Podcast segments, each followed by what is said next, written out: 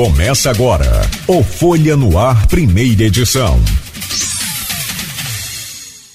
Quarta-feira, 31 de janeiro de 2024. Começa agora pela Folha FM 98,3, emissora do grupo Folha da Manhã de Comunicação. Mais um Folha no Ar ao vivo. Também, além do seu rádio aí, em 98,3, né? Ao vivo também no Face, no YouTube, na, no aplicativo Twitch TV, que é bem legal esse aplicativo Twitch TV. É, não é no X, que é o antigo Twitter não, é no aplicativo Twitch. Muito, muito, muito bom. É, inclusive você pode assistir ouvindo as imagens, é, vendo as imagens e ouvindo também, é, e simultaneamente acessar outro aplicativo. Para Smart TV também é muito show, muito leve. É um aplicativo usado muito para plataforma de jogos, né? Mas com transmissão também de, de vídeos, como o nosso caso aqui de um programa jornalístico. Este programa daqui a pouco vai estar disponível em todos os tocadores de podcast, né? E logo mais, reprise na Plena TV. 7 horas e 8 minutos em Campos. Muito bom dia. No programa de hoje, com o Rodrigo Gonçalves na bancada, nós convidamos o Major Fábio Contreiras, que é porta-voz do Corpo de Bombeiros Militar. Ele que fala sobre a operação de verão, chama atenção aí para esses casos de afogamentos. Teve uma morte nesse final de semana, a gente acompanhou, a gente anunciou aqui, é, né, nos consternamos com aquela família, né, enfim, muito triste, muito, muito, muito ruim. E né, é, é, preciso a gente alertar mais, alertar, acompanhar mais, ensinar o, o máximo possível aí aos banhistas é, sobre essa questão de, de, acesso à água. O papai costumava dizer que não tem cabelo, né? E infelizmente esse jovem morreu, a gente vai falar já daqui a pouco, mas sobretudo outros casos que foram é, atendidos, só para você ter ideia, no farol de Santo Tomé, cerca de 28, 28 princípios ali de, de afogamentos é, 28 ocorrências de afogamento do Corpo de Bombeiros só nesse final de semana. É, é muito alto, é muito grande. Ano passado nós tivemos uma tragédia, né? uma família que tomava banho no, no, numa lagoa aqui no, em Campos. Uma criança começou a se afogar e aí foi indo o irmão, a mãe, outro irmão. Olha, sei que no final é, cinco pessoas morreram naquela família. Foi uma tragédia, um, meu Deus. É, da tristeza só de lembrar, imagina essa família, né? Então, é preciso ter todo cuidado. Porém, o Major Fábio Contreiras está de plantão e ele saiu para uma emergência e vai estar conosco aqui no programa. Enfim, é a vida do, do, do bombeiro militar é essa. Como ele está de plantão, a gente pede desculpas aí a você, naturalmente, que está nos acompanhando, que viu a chamada, que participa com a gente desse programa, mas assim que terminar ele já vai estar conosco, tem toda essa dinâmica também do ao vivo, né? E aí a gente bate esse papo aqui hoje com o Major Fábio Contreiras, que é porta-voz do Corpo de Bombeiros Militar do Estado do Rio de Janeiro. O programa tem o um oferecimento de Coagro, a cooperativa dos nossos produtores de cana de Campos e da região, de Proteus, serviços de saúde e medicina ocupacional com a qualidade certificada ISO 9001-2015, Unimed Campos, cuidar de você. Esse é o plano. Laboratório Plínio Bacelar e vacina Plínio Bacelar, cuidando bem de tudo que te faz bem. Com o aplicativo do Laboratório Plínio Bacelar é possível você acessar bem rápido, bem fácil, bem prático resultados de exames, marcar o horário de atendimento que você quer receber na sua casa, o dia. Tem um atendimento domiciliar também, o Laboratório Plínio Bacelar faz coleta de, de material é, em domicílio. Então basta você, agora não precisa nem ligar, ali pelo aplicativo você já agiliza tudo, inclusive os locais de funcionamento, os locais das clínicas né, de todos os laboratórios né, é, Plínio Bacelar e também o horário de atendimento e muitos outros serviços. Aproveite Plínio Bacelar, baixe esse aplicativo aí e já comece a usar. Bom, nas manchetes de hoje é quarta-feira, o jornal Folha da Manhã. Já vou trazer aqui o bom dia do Rodrigo. A gente vai interagindo. Edmundo Siqueira não dormiu essa noite porque deve estar na, na alegria só porque saiu aí uma possibilidade né, para é, pegar um, um, um, dinheiro aí para salvar o solar dos Ari, da Irizes e a gente já vai comentando cada manchete, já vai batendo um, fazendo um bate-bola aqui sobre cada assunto. E hoje é quarta-feira, dia do jornal Folha da Manhã, impresso nas bancas e também nas casas dos assinantes. Vamos lá. São 7 horas e 14 minutos. Rodrigo, manchete principal da Folha hoje: Lei Rouanet abre caminho a 28 milhões de reais para Airízias. E aqui na capa do jornal, lá na foto do Genilson Peçanha, deve ter de bicicleta lá, é, talvez não seja tarde. É, projeto visa manutenção e conservação emergencial do solar dos Airizes. O projeto está apto a captar recursos para a restauração do casarão histórico abandonado há décadas. É a manchete principal e está aqui na capa da Folha. Só para a gente contextualizar aqui e o Rodrigo comentar para a gente já. Solar dos Airizes, localizado na BR-356 em Campos, tem uma possibilidade real de ser restaurado após estar abandonado há décadas. Com aval do governo federal via lei Rouanet e do Instituto do Patrimônio Histórico e Artístico Nacional, o IFAM, um projeto que visa a manutenção e conservação emergencial do casarão do início do século XIX está apto a captar 100% do valor que foi proposto, que são 28 milhões 410 mil 937 reais 55 centavos. A prefeitura de Campos também protocolou junto ao IFAM um pedido para escorar partes é, é, mais críticas do prédio histórico. Que notícia boa e que manchete espetacular e que destaque que o jornal Folha da Manhã vem trazendo, que é para justamente mostrar para a nossa população, né, meu caro Rodrigo Gonçalves, que é importante sim, é necessário sim, é urgente sim a preservação, a conservação, a manutenção desses prédios históricos e um deles é o solar dos Arizes, que pode então estar perto do, do salvamento.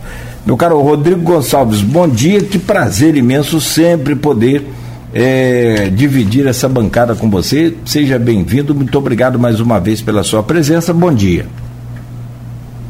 Bom dia, Cláudio Nogueira, bom dia a todos os ouvintes da Folha FM, não só aquelas pessoas que acompanham a gente sintonizadas em 98.3, né, mas também aquelas pessoas que estão com a gente nas redes sociais, é, no Facebook, no YouTube. É sempre um prazer contar com todo mundo aqui. É, na semana passada vocês fizeram um programa falando muito sobre essa questão do patrimônio, da preservação do patrimônio, né? Inclusive o colaborador desse texto sobre a, a situação dos Aires é o Edmundo Siqueira, nosso amigo que está sempre com a gente aqui. É, essa questão dos Aires é algo que vem preocupando, preocupando muito tempo e é visível para quem passa pela BR-356, né? A gente que muitas pessoas que costumam ir, principalmente nesse período de verão, ao litoral de São João da Barra percebem né, quanto cada vez mais, quando acontece uma chuva mais forte, mais um pedacinho daquela história do Solar dos Airis, que é um prédio lá do século XIX, vai soltando, vai caindo, né, o que traz desespero diante de acontecimentos que são frequentes, né, de, de problemas em patrimônios históricos da nossa, da nossa cidade, né, que vão se perdendo, como é o caso do Hotel Flávio ali, que a gente, né, infelizmente, até hoje não viu nenhum tipo de medida sendo adotada, sequer um escoramento da fachada, como há quase um ano é prometido. Né? Recentemente a gente também viu ali um prédio que era da antiga Emute, né, que foi cendido ao Lions Club, ali próximo já de São Benedito, também diante de uma, uma chuva forte. A fachada caiu. Então, assim, essas medidas precisam ser realmente urgentes e precisam ser mais é, punitivas no sentido de, de para que essas obrigações da restauração realmente aconteçam, né?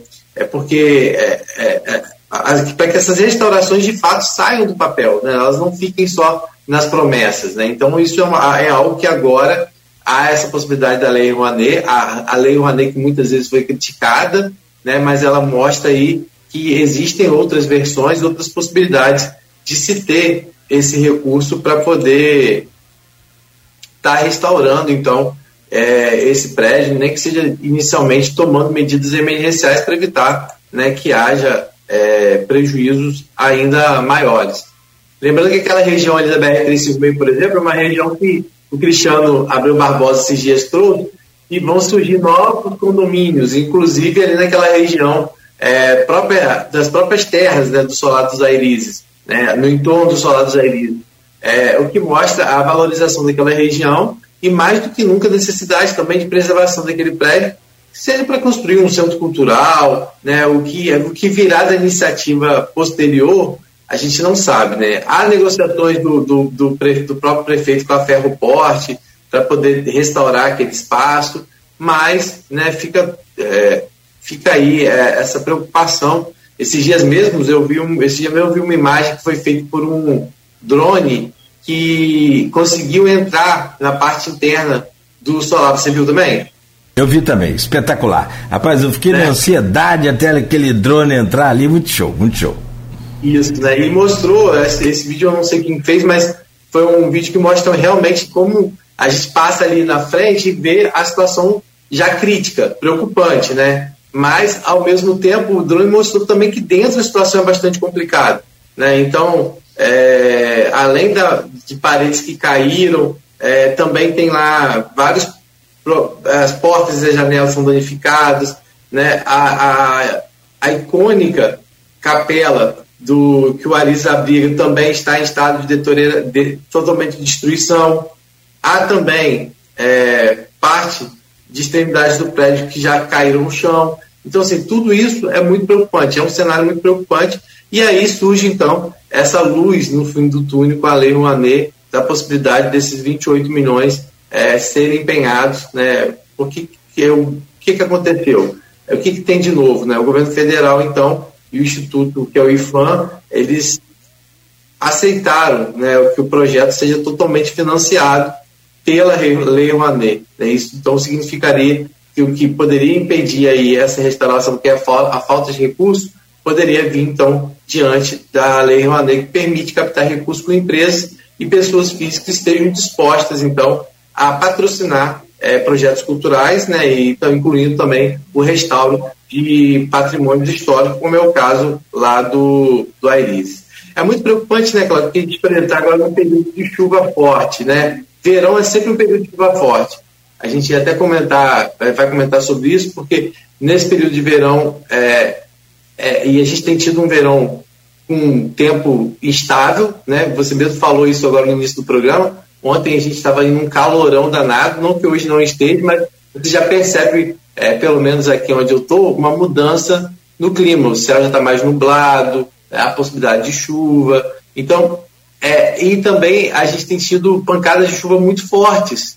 Né? E, e quando acontece as pancadas de chuva, acaba muitas vezes é, já por, esse, por, pelos telhados estarem danificados esses prédios históricos, isso acaba né, fazendo com que eles recebam uma carga de água muito forte, acaba ficando, né, a estrutura acaba não aguentando, né, que foi o caso exatamente desse prédio que a gente citou, que havia sido cedido ao Lions Club, que fica ali na, antiga Emute, né, que fica na rua Marechal Deodoro com a Rua e Marinho. É a famosa então, Rua do Príncipe, é.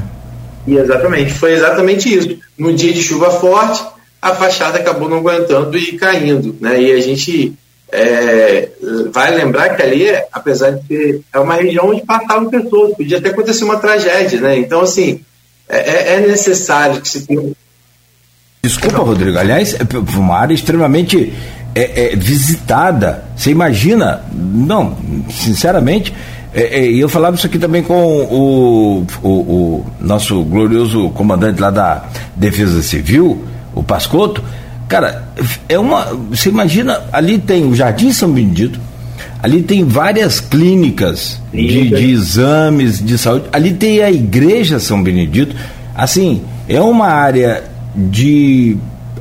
Ela, claro, de lazer, pelo, pelo próprio Jardim São Benedito, que a gente chama de São Benedito, mas na verdade Jardim Nilo Peçanha, né? Enfim.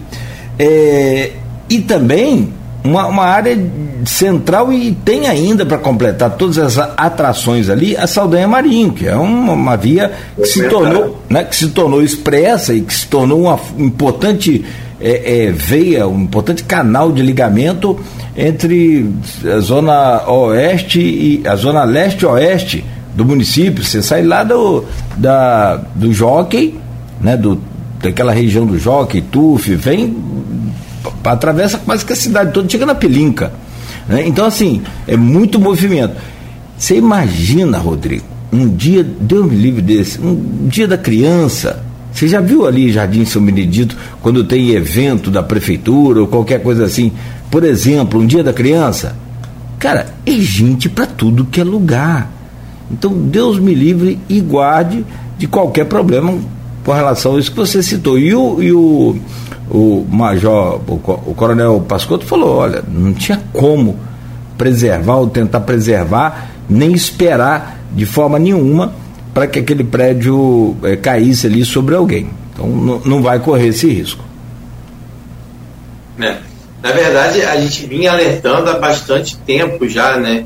Que havia essa possibilidade. A Folha fez algumas matérias há muito tempo ficou até esperançosa, assim, né? A próxima ficou até esperançosa que a partir de ter, de ter cedido, né, ao Lions fosse tomado, ser tomado algum tipo de medida, né? Não sei se era o caso da restauração, um reforço da fachada, mas de fato, apesar de ter sido cedido ao Lions, esse prédio, pelo que a gente ouviu dos representantes, né, é, do próprio Lions, ainda não estava sob responsabilidade totalmente do Lions, não, tinha sido assinado, vamos dizer assim, o termo de gestão ainda não havia sido assinado. Inclusive, ontem teria uma reunião para poder tratar desses últimos detalhes, que vai caber agora a, a, ao Lions decidir o que vai fazer com aquele imóvel, né? né? De que forma vai, se vai ser feita uma reconstrução, né? Provavelmente vai ter que avaliar o que vai ser feito ali. Mas é, não é de hoje que a gente vinha alertando para essa questão daquele prédio ali. O Saulo Peçanha também, na sua coluna, por diversas vezes falou. Então, assim, a gente a gente vem alertando. E nos últimos tempos, eu acho que de, de setembro do ano passado para cá, a gente intensificou mais ainda essa preocupação. Né? Assim como a gente tem feito com o, com o, ali com o Hotel Flávio, que foi né, alvo de um incêndio há mais ou menos um ano, e tinha essa promessa do escoramento da fachada que até hoje não aconteceu. E nada é feito, nada é dito, entendeu? Isso é isso, né? E basta chover para que essa preocupação aumenta, né? Então, assim, é, eu não sei até que ponto essa questão do, do, até que ponto o Hotel Flávio ali vai resistir, porque a situação ali também é bastante complicada e apesar do MTT é, ter colocado ali sinalização, muitos motociclistas passam por ali diante da sinalização, pedestres passam ali muito rente àquela fachada né? Eu já vi pessoas entrando naquele prédio, não, não sei porquê, não sei se é para utilização de, é, de, de droga, pra, se é para alguma prática é, ilícita, mas eu já vi pessoas tentando entrar naquele prédio é, com aquela estrutura em risco. Né? Então é algo que precisa ser muito bem é, fiscalizado. Né? Se já que não, não fez o escoramento, que seja fiscalizado né, porque a situação realmente preocupa. E tem várias outras fachadas aqui na área central da cidade que, que também precisam dessa atenção é, mais especial. Rodrigo, só acrescentar, eu levantei o dedo aqui, é, porque a gente recebeu aqui na segunda-feira o, o Pascoto, né, o coronel uhum. é, Alcemir Pascoto, da Defesa Civil. E o corte do, do Folha no Ar da segunda foi justamente uma, uma declaração dele sobre o Hotel Flávio. Ele falou, cara, eu não, ele explica que ali perdeu toda a estrutura, que ali perdeu tudo a, a, a sustentabilidade das paredes. Então, é preciso, no mínimo, no mínimo, fechar a rua ali para qualquer tipo de, de, de, passagem, principalmente de, de, de, de populares. Transeúde também não pode, não pode. Então, Ele falou que o risco de cair é total, é grande, não tem nada que segure. Se der um vento, uma chuva muito forte, aí você perde, aquela fachada cai. E ele falou uma coisa interessante. Cara, é preciso reunir esses atores todos envolvidos nesse processo, porque ali, para quem não sabe, é, é, uma, é uma pendência judicial, é de uma família, né, tá, me parece que foi para o espólio, aquela coisa de é, inventário né, do, do da partilha dos bens, eu não sei detalhar o motivo exato, mas está nessa, nessa celeuma.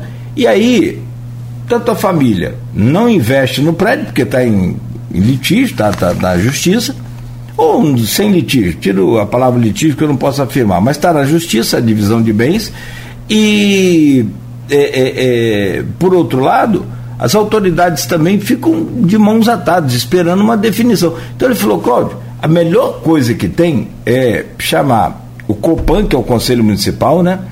É, de, do patrimônio público, do patrimônio histórico, é, chama o COPAN, chama o, a Justiça, chama a família, chama o, a Defesa Civil, chama o Corpo Bombeiro, vamos todo, todos nós, vamos lá. Ah, mas é. Por que, que não está feito o escoramento agora? Que é a pergunta que você fez aí, e, muito oportuna e inteligente, claro. E é óbvio, você tem, precisa de, de, de não só manter aquela fachada, salvar aquela fachada, como evitar que aconteça uma tragédia. Tá. E aí? Ah, não, mas eu não faço porque eu dependo é, de autorização do, do Copan, ou preciso de uma autorização aqui ambiental, preciso, que seja lá o que for. Tá. Quem é que está aqui do Copan? Sou eu. O que, que você pode fazer para dar autorização para ele colo colocar o escoramento? Ah, mas eu não posso dar a autorização porque eu dependo da justiça. Quem é que está aqui da justiça? É o juiz? É o representante? E o que está faltando para poder dar essa autorização? Porque senão, isso vai ficar um com todo motivo do mundo colocando a responsabilidade no outro, porque ele depende do outro. Então fica um esperando o outro definir o que um outro terceiro né, também pode definir. Então, quer dizer, não é que seja empurrado para a responsabilidade, é questão de burocracia. Então, aonde que está emperrada essa burocracia? É só uma questão de. Ah, porque aí agora depende da partida. Alguma coisa precisa ser feita. E de toda a sorte, meu caro Rodrigo, que essa coisa que precisa ser feita seja feita rapidamente e que não seja destruição daquela fachada daquele hotel, como teve gente que já pediu. Que não está nem aí para nada, não tem envolvimento nenhum com a cidade, não tem nada, não tem compromisso nenhum. O cara pediu a, a, a, destruição da história da nossa cidade é, é muito inconsequente. Mas isso também não vem ao caso, de menos que não teve influência nenhuma. O importante é que se resolva essa coisa de forma rápida, de forma inteligente e que seja é, é, salva ali a, a, aquela fachada do hotel. Rodrigo, é, e, a, e, a, gente está tá falando né, desse, de coisas que possam, podem acontecer mais grave, mas já, já existe um prejuízo muito grande para a área central de ter aquela situação fechada, aquela rua fechada, comerciantes sofrem impactos, é, o trânsito, que já não é uma maravilha, aqui na área central também sofre impacto. Então, assim, é, é, é uma situação que precisa ser resolvida o quanto antes. E aí, a última vez que a gente foi falar sobre o Hotel Flávio, quando ele completou um ano do seu entende em novembro, ainda não tinha qualquer sinalização que o problema fosse ser resolvido. Né? A prefeitura até cogitava a hipótese de assumir é, esse compromisso de fazer o escoramento do prédio né, e depois tentar responsabilizar a família de alguma forma né, tentar ser ressarcido de alguma forma na frente, mas isso não, não avançou. Tanto é que nós estamos aí já acabando janeiro, primeiro mês de 2024, né, e desde novembro vem essa promessa de tentar uma alternativa, né, porque o prédio fez no dia 19 de novembro um ano do seu incêndio, né, ele já tinha tido lá problemas com um certo, com, com já tinha tido um problema antes, mas o incêndio que causou a destruição maior já completou um ano desde novembro. E desde novembro vem essa promessa que alguma medida será tomada em relação ao Hotel Flávio e nada até o momento foi adotado. Né? O que só preocupa a população. E aí, quando surgem notícias como essas, é, como essa relacionada ao salário dos Airis, isso é um motivo sim de esperança. né, um motivo sim que isso possa ser resolvido quanto antes, porque quem passa ali na BR-356 e observa aquele solar, a situação que ele se encontra, não é difícil de imaginar que com chuvas mais fortes que possam existir, a, a, inclusive nesse verão, é que prejuízos maiores aconteçam. Né? Por mais que é, você percebe que o, que o telhado do solar foi recuperado, né? É, houve uma recuperação do telhado do, do solar, mas mesmo assim, é, quem passa pela BR-316 fica assustado ao ver que portas já, estão já se soltaram, o prédio, você já vê nele assim uma certa instabilidade em, algum, em algumas partes, em algumas paredes, que é uma situação bem preocupante, mas a gente torce realmente para que esses 28 milhões não demorem, né, que a gente também não passe por um processo de burocracia muito grande para que esses recursos realmente sejam empenhados na recuperação é, do dos Airis. Isso que a gente nem falou do solar do colégio, né, que a gente sabe que é aquela novela também que se estende há bastante tempo, mas a Rafaela recentemente falou nesse programa né, sobre a questão do solar do colégio. Lembrando que numa última chuva nele assim, teve uma certa... também o próprio Museu de Campos teve problema. Tá chovendo dentro. É. Né? Desculpa. E, ah, e sem contar, Cláudio, que a gente não falou também de um outro prédio que é muito importante, que faz parte do patrimônio é, histórico e é do município, que é o Museu Olavo Cardoso já teve parte do seu telhado cair, é, é, parte do seu telhado já caiu, né? E, e, a situação lá é bastante complicada também, né? Então, assim, também, a gente, não, e a gente não vê também nenhum tipo de movimentação para que a situação seja resolvida. Olha, Rod... Então é uma situação bastante crítica. Não, desculpa, o Maurício Batista coloca aqui, o problema é que não deram a devida atenção, esperaram degradar ao máximo, mas tem outros na cidade, Cláudio. Ele diz aqui, e tem, e o Rodrigo já falou, meu caro Maurício Batista. Tem vários, vários prédios aí, sim, comprometidos. É, se você passar aqui pela cidade, na área central, vou falar rapidamente. Tem um, ó, tem um na 13 de maio que está com uma escola ali na laje, na, na, na, na, na Marquise, não tem?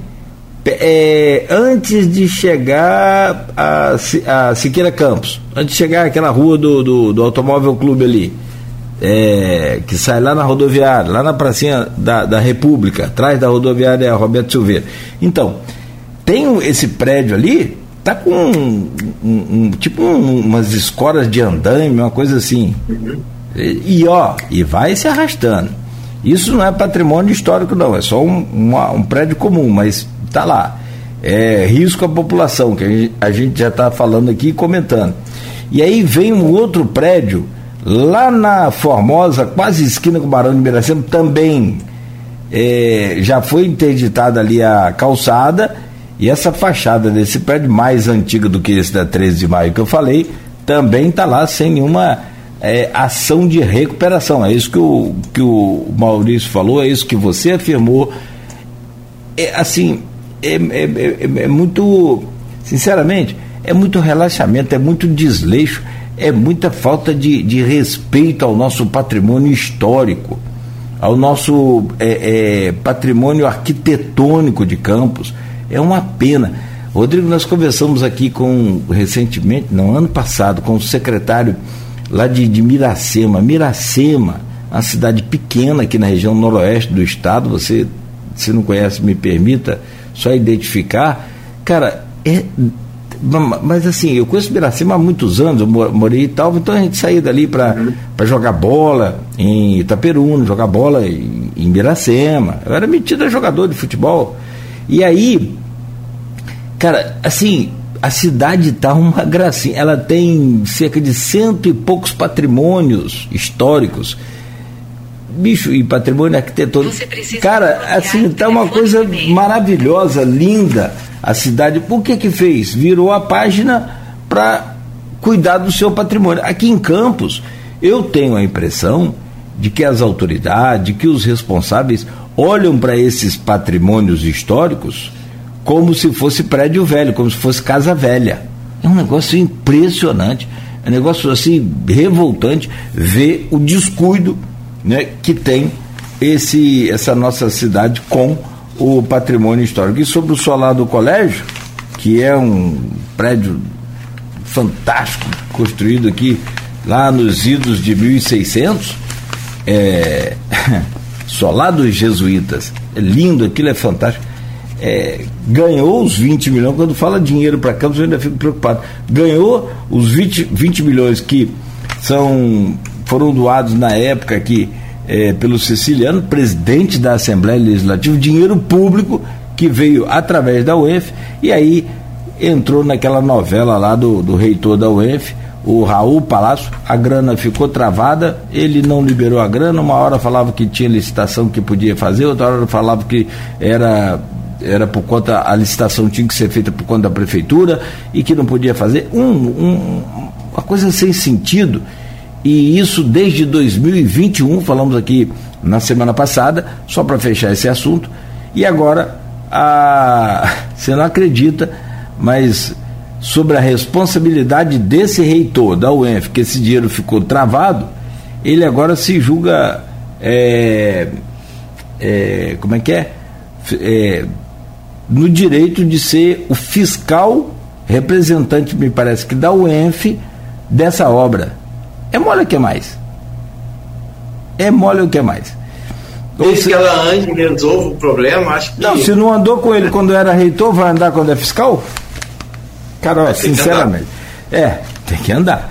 Mas olha, é, a gente torce para que a obra ande. Rodrigo, virando o assunto aqui, está na capa da Folha ainda. Educação para conter avanço da dengue. Só rapidamente para você comentar a epidemia da dengue. Números da dengue no Brasil. Estamos no meio de um, de um, de um surto é, é, gigante. Só no estado do Rio de Janeiro, no ano passado, nesse período de janeiro, foram 42 mil notificações de dengue. Correto? É. Ano, Sim, isso ano passado. Só para você ter ideia, desculpa. Só para fechar. Ontem saiu o, a, o, os, saíram os dados também referente a janeiro aí desse ano. Então, de ano passado para esse ano, veja só, de 42 mil casos de dengue em janeiro do ano passado, esse ano já temos 120 mil casos de dengue no estado do Rio registrado. Isso feito o exame, comprovado. Fora aqueles que a gente acha que é só uma virose e fica em casa. Que doideira. É, Nogueira, você traz esse alerta muito importante. A gente tem acompanhado essa situação em campos. O cenário também é de preocupação, né? É, e aí, inclusive, amanhã está previsto para esse programa uma entrevista que a gente vai fazer, na verdade, uma mesa, uma, como se fosse uma mesa de debate, em que provavelmente estarão participando o secretário de saúde, que está no lugar do Paulo Irano Maninho, vai estar o Carlos Morales e o Rodrigo, Rodrigo Carneiro. Os três se dispuseram a estar com a gente ontem, diante da situação que é muito preocupante. Então, ah, provavelmente amanhã a gente vai ter esse programa com os três, talvez seja por Skype, até para poder ter a participação dos três, para que a gente traga esse cenário, esse panorama geral da situação da dengue no município, que é sim muito preocupante. Né? É, Campos é, tem pelo menos confirmados 137 casos até esse mês. Né? São 137 casos de dengue confirmados, mais um de chikungunya, e isso do dia 1 de janeiro até ontem, no caso. Né? Então, assim, são casos que preocupam muito, porque a gente vinha de índices mais baixos e, como você colocou aí, os índices se tornaram alarmantes. Né? E toda a população precisa estar empenhada, principalmente porque a gente está nesse momento em que o clima, Nogueira, está desse jeito. Hora chove, hora faz calor, e aí. É tudo que o mosquito gosta. Exatamente. Né? Então as pessoas precisam ficar muito atentas. É responsabilidade do poder público combater o Aedes aegypti, mas também é da população em estar atento, porque a gente sempre alerta aqui, né? Qualquer situação é, vacilo pode se tornar aí Rapaz, um, um, criador, né? Eu, eu, já, eu já falei aqui por várias vezes, eu tenho coisas que eu sou bem radical nessa, na minha opinião, e assim, mudo, mas até me comprovar que eu estou errado, é, igual essa campanha de dengue, essas campanhas que são feitas, eu já cansei de falar, gente, para com esse negócio de ah, 10 minutinhos por dia você tira para limpar seu quintal. Quem vai, vai, vai ser convencido a tirar 10 minutos por dia, não, Rodrigo? Eu já falei, bota lá um monte de imagem de gente que já morreu por conta de dengue, criança que nós perdemos aí por conta de um mosquito. Põe a declaração de um, de um ente falando assim: eu perdi o meu parente, eu perdi a pessoa da minha vida e tal, tal, tal, tal, por causa de um mosquito. Vamos acabar. Cara, se não deu um choque, ah, mas é muita violência, ah, é igual negócio de sangue. Fica aí implorando para a população dar sangue. Vai lá, dá um sacolão para você ver se não vai ter sangue lá no, no tonel de 200 litros. Ah, não pode, mas pode ficar capengando. É uma, assim, é, isso é burocracia, é burrice, na minha opinião. E confesso que eu falei para você e mudo de opinião se for o caso. Mas as campanhas que são feitas pelos governos, isso é governo federal que faz essa campanha. O governo municipal também, o estadual também, mas todas elas são muito. Não, tanto é que o mosquito está aí, matando gente. Em Campos, ano passado, você lembra? Quantas pessoas uhum. nós perdemos por, por conta da dengue? Dengue mata gente. Olha, eu tenho uma pessoa minha, próximo a mim, que pegou o tal de chikungunya, Rodrigo. Você conhece alguém que pegou chikungunya? Sim, sim. Cara, reflexos parece que é, tem casos de algumas pessoas que chega a ser irreversível, né? Irreversível. Ficam sequelas para a vida toda. A pessoa. É, é, eu sei que essa chikungunya tem um, um, alguma coisa a ver com corcunda. A pessoa começa a se emborcar, a se entortar, todas as mãos vão ficando assim para dentro do, do, do, do corpo e tudo do nada, a pessoa já tem um ano que melhorou, que não tem mais a chikungunya, está melhorzinho, do nada ela amanhece no outro dia toda inchada, com as juntas, e, e, e quase sem poder é, é, andar, sem poder se mexer, e de muita dor por conta dessa chikungunya, que é também um vírus transmitido pelo Aedes aegypti. Quer dizer, aí você fala, vamos ficar nessa de de que 10 minutinhos por dia você mata o mosquito, não vai resolver nada. Tem que botar aqui, enquanto você não mata o mosquito, o mosquito pode matar você. É um ou outro, filho. É guerra. É só a minha opinião. É, não, sim, amanhã a gente pode abordar isso melhor com os representantes da, da saúde do município, né? Justamente para a gente falar o que está sendo pensado, o que está sendo tomado de medida, o que já está agindo, de que forma, né? qual é o cenário. O campus pode caminhar para um surto da dengue? não pode, vai depender da população, porque a, a, o que a gente tem visto é uma preocupação muito grande em todo o estado do Rio de Janeiro e em Campos não é diferente. Diante aí, como eu falei, a gente tem aí uma, já aí uma média de, vamos botar, três casos por dia, né, registrado, pelo menos nesse primeiro mês. Então isso é algo que, que três, é, três casos por dia mais ou menos, né? Não, nem três, quatro casos por dia, né? nós estamos 130, não é isso? Sim uma média, uma média de quatro casos já registrados por dia. É doideira, é, cara. Então amanhã com certeza a gente vai estar abordando Não, isso. são 120 mil casos, você está se referindo ao Estado? Não, referindo ah, a, Campos, Campos, Campos, perdão, é, perdão, perdão. 37 casos registrados nesse início de ano, né? De Não, janeiro é. até ontem. Vamos lá. De janeiro até ontem. Estava lendo uns comentários aqui no Fecim, e você vê, e, e, foram, eu me lembro que uma, uma pessoa morreu com 37 anos no ano passado, e a outra Estava em investigação, acabou que não, não chegamos à, conclusão do caso.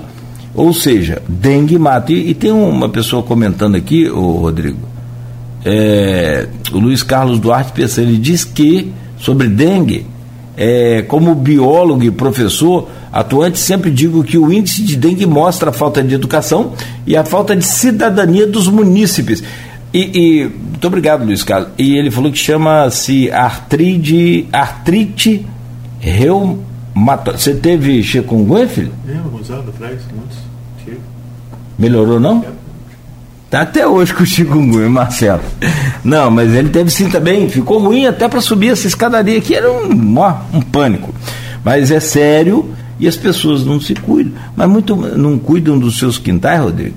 Muito mais do que isso as pessoas não abrem o portão para os agentes da, da, do CCZ. Olha que complicado. Ah, Cláudio, você vai me garantir que ele é agente do CCZ? Eu não. Não garanto também não, porque tem um monte de 71 aí que se disfarça de agente para. Rapaz, é muito difícil. Mas tem um, um QR Code no, no, no, no crachá do, do cidadão do colaborador ali do CCZ que vai até a casa da gente, então você pode encostar o celular ali e ver na hora se ele é ou não ah, da equipe do, do CC. E o bom que eu falei uma vez com o Morales, não muda muito a equipe de lugar não, porque ela passa a criar um vínculo com aquela população e aí a população deixa ele entrar. Porque não tem multa, não tem nenhuma penalização para o cara que cria mosquito em casa, não. Deveria ter, né? É, é só é, ele vai orientar, ó, tira esse vasinho aqui, tira essa fonte de água dali e vai botar um remedinho ali para eliminar o bicho. É só isso. É. Vamos lá. E amanhã a gente vai ter a oportunidade de explorar tudo isso, né? Inclusive com a participação da população também, nessa preocupação em relação a, ao Aedes aegypti, como a gente falou, né? Campos já tem registrado só de 1 de janeiro até agora 137 casos, mas você falou de dados maiores, né? Que mostram essa preocupação, não é uma preocupação apenas aqui do município. Bom, tá aqui na manchete da capa da Folha ainda, tem vários assuntos aqui para a gente comentar, já são 7h49, preciso fazer o intervalo, Rodrigo. É, mas a gente continua nas manchetes, é o que a gente falou, o programa é ao vivo. O nosso convidado hoje, que é o, o Major é, Fábio Contreiras, é porta-voz do Corpo de Bombeiros, saiu para uma emergência e aí então a gente está aguardando aqui até a possibilidade dele participar do programa hoje ainda e falar sobre esses riscos também que são esses afogamentos. Todo ano tem essa coisa né, em grande escala. mas, também, esse ano, né? mas esse ano, segundo os dados do, do próprio Corpo de Bombeiros, né, que a gente, para elaborar essa pauta, essa entrevista, a gente buscou dados né, com o Corpo de Bombeiros, uhum. até para poder justificar, porque nós tivemos esse caso que envolveu um jovem, infelizmente, que estava com outros dois amigos no Mato Farol e acabou se, é, sumindo, né? O corpo dele foi encontrado ontem depois de uma operação é, que durou aí três dias, né? Dois dias, pode-se dizer, que na verdade começou a procurar no domingo, procurou na segunda, procurou ontem e o corpo dele foi encontrado ontem, né? Inclusive veio uma aeronave do Rio de Janeiro para auxiliar isso, foram, foram, foi utilizado também drones nas buscas, mergulhadores, toda uma força-tarefa para encontrar né, é, esse jovem, que é o Iverson Almeida, de 25 anos, ele era morador ali da Baixada, pelo, pelo que a gente conseguiu apurar, em Saturnino, era um jovem muito querido, né, inclusive nas redes sociais, muitas homenagens feitas a ele, inclusive pela namorada, né, que mostrou os últimos momentos recentes deles no farol de São Tomé, eles curtindo trilhos, curtindo a praia, e infelizmente acontece essa fatalidade com esse jovem de 25 anos. Mas o que chama atenção né, dentro desses dados, Nogueira, é que é, o total de resgates feitos no farol do dia 1 até o dia 30 de janeiro, de 30 de janeiro até ontem, foram 183 resgates. Tendo que no mesmo período de 2023 foram 67. Olha Três vezes, três, literalmente quase que três vezes mais. Exatamente. Exato, exato. Olha aí que doideira, cara. Então, e, e, e, e, São João da Barra também é preocupante. A gente está falando do farol de São Tomé, mas em São João da Barra, no litoral de São João da Barra, em 2023, por exemplo, foram 48 é, os, os, os resgates. Nesse ano já são 145. Né? Por que, que isso está acontecendo? Tem alguma explicação? Três é vezes mais. Que, é isso que a gente está. É, o nosso contato hoje com o Major era justamente para falar isso. Por que, que isso está acontecendo? É claro que a gente ia falar sobre outras situações também, né? mas caso por algum motivo a gente não consiga ter ele aqui no programa, a gente já tem essas informações que foram passadas pela assessoria em relação ao que pode estar ocasionando isso e também outros alertas importantes. Você falou da questão de açudes, lagoas, que infelizmente algumas pessoas acabam utilizando para achar que o espelho d'água está tranquilo e pode representar muito risco. Né? Também a questão das piscinas. A gente viu recentemente um caso que aconteceu ah, em Búzios, em que dois, dois é, um casal de gêmeos de um ano e quatro meses, os dois morreram ao cair na piscina. Então, assim. Tragédia. Tragédia. É, então são situações que podem ser evitadas de afogamento, não só no mar, mas também em piscinas de condomínios, de casas. E a gente, a nossa, a nossa proposta da entrevista era, era exatamente trazer esses alertas. Mas caso o Major não possa estar com a gente porque aconteceu essa emergência, a gente vai tocar o programa e vai trazer, claro, essas informações para o nosso ouvinte. Nossos ouvintes não vão deixar de ser informados, apesar da gente não poder contar com o nosso entrevistado, caso até o final do programa ele não consiga estar aqui com a gente. Mas tem vários outros assuntos que a gente vai estar falando aí ainda nesse segundo bloco. Tá certo, perfeito.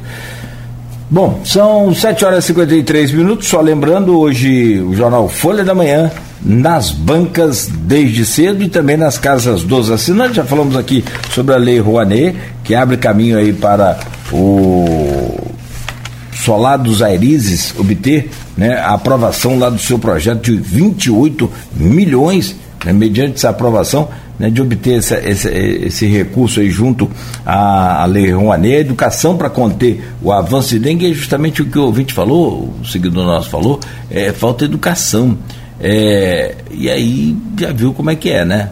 Não tem como a gente combater a dengue se não houver uma educação, se não houver o entendimento, conhecimento de que o mosquito mata e tem ainda outras doenças que são tão ruins, né, muito complicadas e que a pessoa sofre, sofre muito, que é o caso, por exemplo, da chikungunya. Está na capa da Folha ainda e nós vamos comentar já já. Após Loa e Carnaval, Vladimir na pedra e nas pesquisas. Praça em Campos recebe o nome de Edivar Chagas. Muito bom, seu Edivar, o pai do, do Júnior. Canal Campos Macaé recebe ação de limpeza, vamos falar sobre isso. E aliás, vamos comentar sobre a atuação do vice-prefeito, que virou prefeito, né? o prefeito em exercício, Frederico Paes, e ainda Tribunal de Contas suspende licitação para administração de cemitério. Polêmico isso aí, Rodrigo. Vamos falar sobre isso. E a expectativa do comércio para as vendas de carnaval. Hoje conversando neste programa aqui sobre os destaques da capa do jornal Folha da Manhã, nosso convidado, o, o, o Major é, Fábio Contreiras, porta-voz do Corpo de Bombeiros Militar, e estava de plantão, está de plantão, né? E teve que sair para uma ocorrência, né? E ainda não retornou, assim que retornar, se for possível, ainda falará ao vivo com a gente hoje sobre principalmente essa operação verão que nós vamos, aqui no, no decorrer do programa, aguardando a presença dele ou não, a gente vai falar, como o Rodrigo disse, para montar essa pauta do programa, não é só convidar o camarada só, como se convidar fosse uma coisa fácil. Não, mas é, não bastando isso, é preciso levantar todas as informações importantes para que a gente possa ter base, ter conhecimento e levar até você que está nos ouvindo o máximo possível de informação e tirar desse convidado o máximo possível de informação para que você tenha aí a devida orientação. E é o caso que o Rodrigo fez. Daqui a pouco, então, né, a gente, antes de fechar o programa, é, vindo ou não o, o Major, a gente vai falar sobre esses dados que são extremamente importantes e que, que nós já fizemos aqui em outras épocas, Rodrigo. Só para rapidamente aqui destacar, é, campanhas, até com, com chamadas gravadas sobre os riscos do, é, do verão com os banhos aí em rios, lagoas, piscinas, como você bem observou, no, e também de, de mar, claro, evidente. Só nesse final de semana houve um afogamento com morte, lamentável, e houve também pelo menos 28 outros casos aí de resgate, de socorro. Então, você, e, e fora aqueles que o Corpo de Bombeiros fica pitando, fica gritando, orientando para que a população saia, ou para que aquele banhista não, não vá tão fundo assim, né? É, ou tem uma corrente ali reversa, uma coisa assim, e aí acaba levando a pessoa e complicando a situação. Então, quer dizer, você imagina, hein? E em comparação ao ano passado também, o Rodrigo já trouxe alguns dados aqui, situação bem complicada, aumentou muito o número de é, resgates de, de, afogamentos no, em São João da Barra, pelo menos três vezes mais, é, de 48 foi para 152 só nesse mês de janeiro. Então é uma coisa 148 para 145. 145. E em Farol, hum. em Farol de São Tomé, de 67 foi para 183, comparando o mês de janeiro desse ano com o mês de janeiro do ano passado. Olha a situação. É. Ou seja. Aí, por que isso está acontecendo? Né? Porque também né, fica a pergunta, né? O que está acontecendo, será? Será que tem mais turista esse ano? Será que o mar está mais bravo? Será que tem mais gente se arriscando mais? Está no caminho certo, Nogueira, é isso aí mesmo. Tudo isso aí é o que o bombeiro tem alertado para esse aumento. Entendeu? Bom, vamos falar sobre isso ainda, mas está aqui no destaque de hoje do Jornal Impresso, Folha da Manhã, como a gente já falou, é, canal Campos Macaé recebe ação de limpeza. E sobre a matéria do canal Campos Macaé, justamente também para evitar alagamentos, porque o canal Campos Macaé tem uma, uma ligação com o canal de Tocos, que ali, logo depois da, da Chatuba, logo depois ali do condomínio residencial Oswaldo Gregório, é, a gente passa numa pontezinha pequena, né? Então você nem percebe, nem, nem imagina para que, que é aquela ponte. Aquela ponte tem um, uma comporta nela, entendeu? Tem uma comporta que precisa ser manuseada corretamente para quando está cheio o canal, abrir essa comporta para ele né, tirar essa água aqui da área central. Só para você ter uma ideia, tem aqui um, um, um ligamento de, de águas pluviais, Rodrigo, por exemplo, é, do centro da cidade vai para o canal Campos Macaé. Esse, esse edifício Salete ali, não tem aquelas ruas ali ao redor do edifício Salete, essa região ali? As ruas são muito baixas. Tem ali uma captação por um piscinão com as bombas que joga essa água lá para para beira valão. Então assim, e tem outras que jogam a água lá para o canal do Coqueiro, que é ali na sete, que a gente passa também por ele são todos canais artificiais e que precisam de muito cuidado, que precisam de muita atenção. Nós temos hoje, meu caro Rodrigo, 1.470 quilômetros de canais, dos principais e dos subcanais. Rapaz, eu, eu, eu acompanho essa história do canal de canal desde 1992. Imagina você, que a gente já fazia reportagem com esses canais e que era uma época ainda que tinha algumas máquinas em campos, ainda por conta do DNOS, aí começou a mudar de nome, começou a mudar de responsabilidade. A gente já chegou até aqui, meu, meu querido Rodrigo, só para trazer o seu comentário é, sobre essa limpeza dos canais em que o vice-prefeito, que é hoje o prefeito é, em exercício, o Frederico Paes, aparece aqui na imagem, é, nós já chegamos aqui a ter cerca de 80 máquinas é, para limpeza desses canais. São 1.470 quilômetros de canal, a maior extensão de, de, de, canal artificial aqui da, da América Latina, da, da, América. Então, cara, é uma extensão, é uma obra fantástica e que precisa muito cuidado.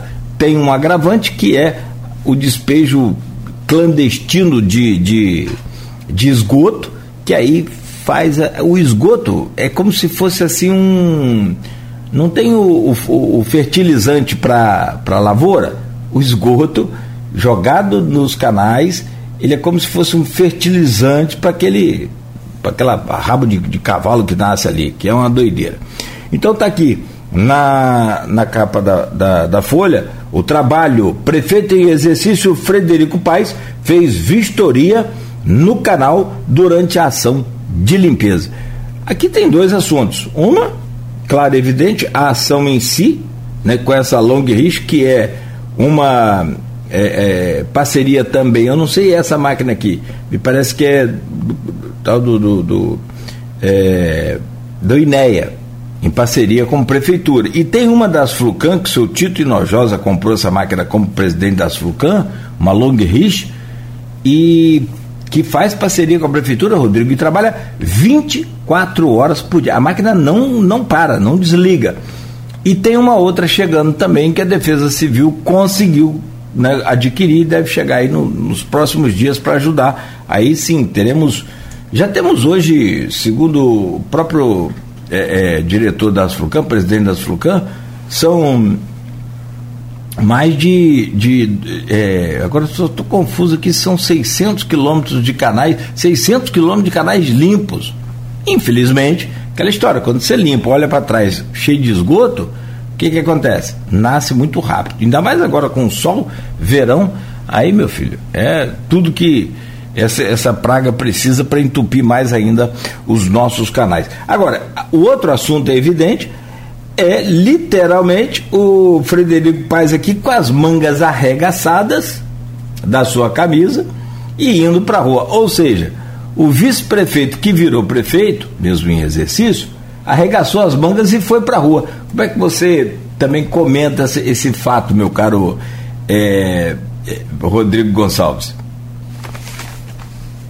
É, a gente sabe que o prefeito Vladimir Garotinho depois da votação da Lua e do início do recesso no Legislativo, também resolveu tirar aí uns 10 dias de descanso, de férias, né? ele comunicou isso previamente, falando que na ausência dele, quem ficaria à frente da prefeitura, né, é o vice o Frederico Paz, porque Vladimir mantém uma relação de muita proximidade, né, e inclusive já anunciando que, que é da vontade dele que o Frederico permaneça em sua chapa, né, na concorrência da, da reeleição, né, o Frederico que chegou no momento é, naquela ocasião para agregar a, a campanha, mas que hoje desempenha um papel muito importante em diversas áreas, né, é, desde o início do governo tem se mostrado muito atuante, né, e agora com a saída do Vladimir, só concretiza de uma certa forma o que já era de conhecimento de todo mundo, que é essa participação efetiva no governo. Né, ele não é aquele vice que muitas vezes é, acaba ficando um pouco esquecido por viver momentos de tensão com o prefeito, né? Então isso ah, muitas vezes afasta é, a visibilidade que é dada ao vice-prefeito, porque acaba se tornando uma disputa meio que interna né, entre vice e o prefeito, que não é o caso de, do Frederico e do Vladimir.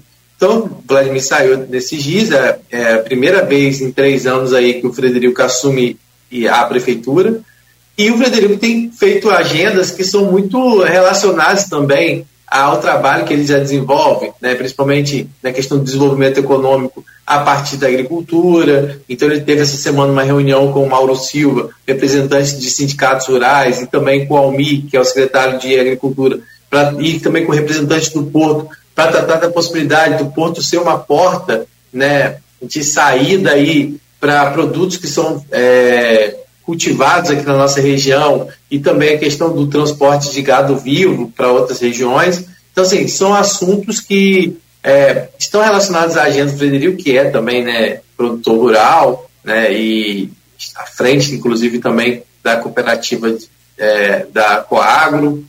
E o Frederico, claro, nessa questão dos canais, ele tem aí conhecimento, porque fez parte da Asflucan e essa é uma pauta constante na Asflucan, é a questão da manutenção dos canais. Então, diante né, dessas intervenções feitas no canal do Campos Macaé, ele foi até lá junto com o Almir Júnior, gravou um vídeo, inclusive à beira do canal lá, mostrando né, como a situação é preocupante, o quanto ainda é preciso que a população tome cuidados em relação a, descarte do, do lixo. Também disse que vai cobrar da concessionária Águas Paraíba aí medidas que possam conter essa, esse despejo irregular de esgoto no canal, que muitas vezes acontece por conta de ligações clandestinas ou pessoas que fazem instalações de rede de esgoto em galerias. Isso acaba levando, né, é, é, infelizmente, né, o, o, esgoto acaba não sendo tratado e cai, não só no canal Campos Macaé, mas em vários outros canais. Então ele tem acompanhado essa situação, são pautas é, bem relacionadas a, a, como eu disse, ao trabalho que ele já desenvolve, voltado à agricultura, de forma geral. Então, assim, é, o Frederico reafirmou, né, e para aquelas pessoas que tinham qualquer tipo de dúvida que de fato o Frederico é aí hoje a dobradinha do Vladimir para tentativa de reeleição, diante da confiança que o Vladimir tem, tem nele, acho que isso ficou claro, né? Porque é, o prefeito saiu nesse momento para descanso e colocou à frente da prefeitura o vice e já é, também declarou que o Frederico é a opção dele né, o Frederico que é do MDB, é a opção dele para que ele possa seguir aí é, na disputa, né, ou seja, com o Frederico como vice. E aí é de se imaginar né, que o Frederico está fazendo, vamos dizer assim, um estágio à frente da prefeitura, porque é, caso Vladimir reeleito e ele também reeleito, que as pesquisas até o momento apontam como favoritismo, é, em 2026 é de se imaginar aí que o Vladimir deve buscar aí um outro caminho para além da prefeitura. A gente não sabe ainda qual vai ser, se vai ser disputando ah, como vice no governo do estado, como falam, se é voltando para Brasília na Câmara Federal. O que, que, o, o, que, que o Vladimir pensa para 2026? Mas fato é que se Vladimir é, sair em 2026 para disputar qualquer eleição, é, o vice que for naquele momento vai ser quem se tornará o prefeito de Campos, e aí, nesse aspecto, avaliando pela atual conjuntura, seria o Frederico Paz quem assumiria a prefeitura lá na frente. Mas claro que a gente está falando de projeções futuras, né? Acho que o momento agora é realmente dos dois trabalharem aí, né? É, provavelmente, é, com certeza, para poder garantir a sua reeleição, que é o que acredito que eles estão focados também, né? além de fazer um, um bom governo, né? de, além de trabalhar é, e garantir que possa ser feito um bom governo, é também aí a reeleição deles né, nessa disputa de outubro. É, é, na verdade, Vladimir, é, foi muito bem nessa escolha de nome. Eu, o doutor Frederico eu não sou suspeito, não, porque conheço ele há mais de 20 anos. Então, por isso, não me considero suspeito, me considero capaz até de julgar e de comentar essa coisa, de fazer juízo de valores, né? É, ele é um cara muito é, à, à, frente do tempo, né? Ele pegou aquela usina São José, a Coagro ali de Goitacazes, e, cara, aquilo na época, Rodrigo, lá pro início dos anos 2000, foi uma batalha, foi uma guerra. Você mudar a concepção de todos aqueles usineiros ainda, com aquele, sabe, aquele padrão que levou onde a gente chegou, é, é, foi, foi bem tenso, foi bem difícil. Menino novo naquela época, hoje não está tão novo mais também, eu vou ficar. Mas não, o doutor Frederico é, vaidoso. Mas assim, é, é, ele quebrou uma série de, de, de, de preconceitos, de tabus, sabe como? Pensando fora justamente da caixinha.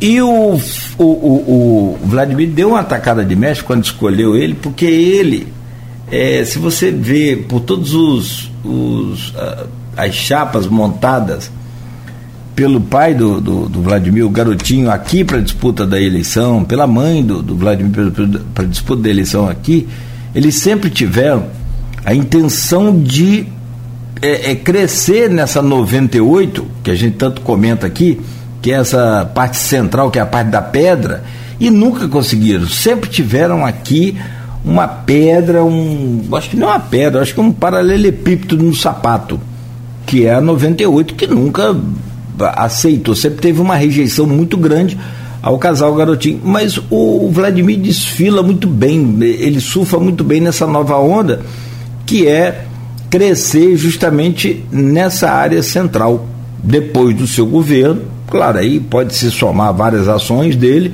mas, sobretudo, com essa configuração da chapa dele. Se você vê todas as outras chapas formadas para eleição, né?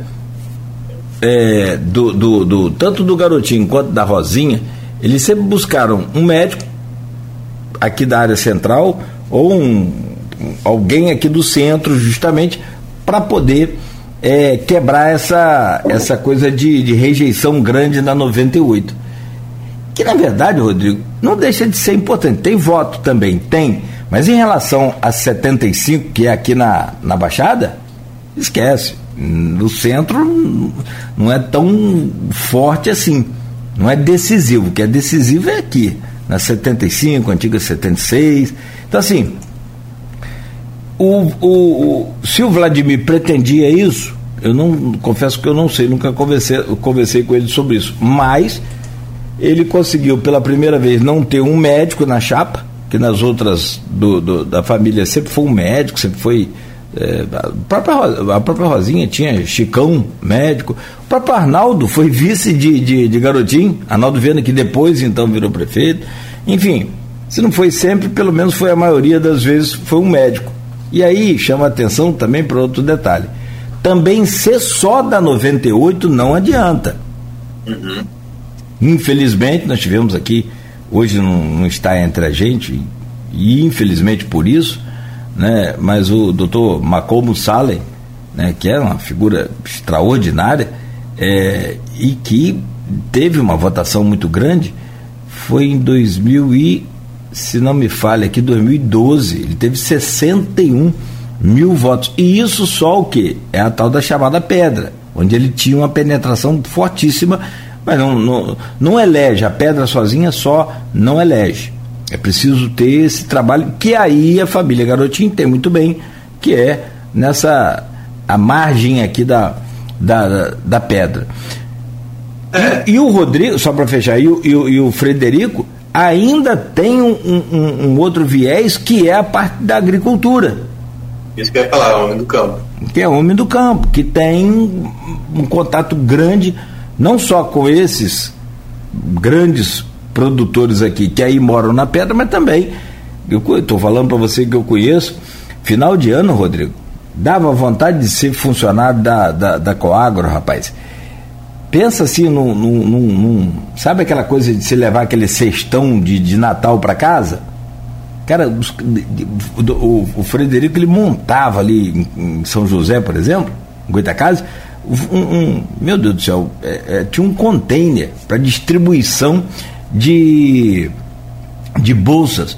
Isso para o final de semana. E isso, ó, só lembrar, isso não é época de dele fazer nenhuma é, é, é, conexão com política. Ele não tinha, não, nessa época não. Tá? Então, era assim, muito interessante. E por isso que eu falo que ele é bem aceito também nessa outra classe de produtores que são os, os trabalhadores da área. Sim, sim. É, e, e por mais que o Frederico não, não, não, não seja médico, ele, não, ele também é gestor, gestor da área de saúde, né? Então isso também bem, bem lembrado. ele também nesse sentido, né? Mas é, o próprio Frederico já fala que hoje realmente o Vladimir, é, se no passado a presença do, Vladimir, do Frederico na chapa do Vladimir garantia a ele essa penetração, vamos dizer, na pedra, o Frederico hoje mesmo, o próprio Frederico fala que hoje o Vladimir já tem essa, vamos dizer assim, esse acesso livre, né, que não precisaria inclusive dele na chapa caso quisesse abrir mão, mas é, Vladimir já disse que isso está descartado, né?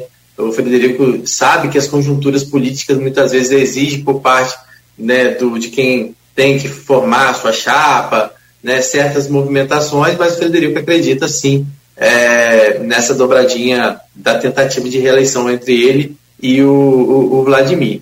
É, falando um pouco sobre essa questão do crescimento da pedra, vale a pena inclusive ler o ponto final de hoje, que daqui a pouquinho vai estar também no. que também é reproduzido pelo Luiz Abreu Barbosa no blog Opiniões, onde o, o Aloysio faz uma avaliação em relação a esse crescimento do Vladimir na pedra, né, inclusive citando esse último impasse que existiu em relação à lei orçamentária anual, né, onde ele traz a análise de várias pessoas que acreditam né, num crescimento ainda maior de Vladimir aqui na região, na área central, é, a partir desse impasse da Lula, que esse impasse da Lula teria, inclusive, favorecido eleitoralmente ainda mais Vladimir. Então, vale a pena conferir, eu acho que é um dos destaques né, da capa da Folha de hoje, inclusive é essa análise feita é, junto com algumas pessoas pelo Aloysio Abreu Barbosa, que é destaque no ponto final da edição da Folha de hoje. Muito bem, ainda na Folha da Manhã tem um outro assunto e agora é polêmico que é sobre essa suspensão aí. TCE suspende licitação para a administração de cemitérios. Falhas em edital, está na capa do jornal Folha da Manhã, impresso de hoje. E é destaque aqui também, o Rodrigo, para você comentar e a gente analisar aqui, ó, no, na página 2. É... Ah, depois a gente vai falar sobre isso aqui. De Vazinho está aqui também, eu vou falar sobre isso. O Tribunal de Contas do Estado do Rio de Janeiro emitiu ofícios nessa terça-feira. É, ontem, ao prefeito de Campos, Vladimir Garotinho, ao secretário municipal de Transparência e Controle Interno, Rodrigo Rezende, comunicando a decisão monocrática da conselheira Andréa Siqueira, suspendendo a concorrência pública para a administração dos cemitérios públicos de campo, terceirização, né? Foi aberto um prazo de 15 dias para que eles deem explicações sobre supostas irregularidades no edital da prefeitura que atenderia 24 cemitérios no município pelo prazo de 35 anos, estimado em quase 564 milhões correspondente à receita tarifária de todo o período da concessão para serviço de gestão, operação, manutenção, exploração e revitalização, além de expansão também desses cemitérios. Você se aprofundou nesse detalhe aqui, o que, que você comenta sobre essa, essa suspensão da, do TCE, meu caro Rodrigo? Na verdade, Nogueira, essa licitação já estava suspensa depois de uma decisão da juíza Helenice Rangel Gonzaga Martins, que é titulada terceira vara civil aqui do município, uma empresa que concorreu, porque na verdade a prefeitura já tinha até anunciado a empresa vencedora, que seria a empresa União Norte Fluminense. Essa empresa que se especializa, ela, ela é conhecida por atuar na área de limpeza, né, mas inclusive acho que atua há bastante tempo em São João da Barra, mas ela também se especializou na questão de desse, desse atendimento a serviços de, é, voltados a cemitério. Né? É, o que é apontado como falhas, na verdade, é, então, só para a gente entender, já existia essa suspensão desde dezembro por parte da terceira vara civil aqui de Campos, que emitiu inclusive um comunicado ao TCE pedindo que o TCE também se pronunciasse. Né? A ação movida aqui na terceira vara civil de Campos foi uma das empresas concorrentes que é, achou que o edital, de uma certa forma, restringia muito.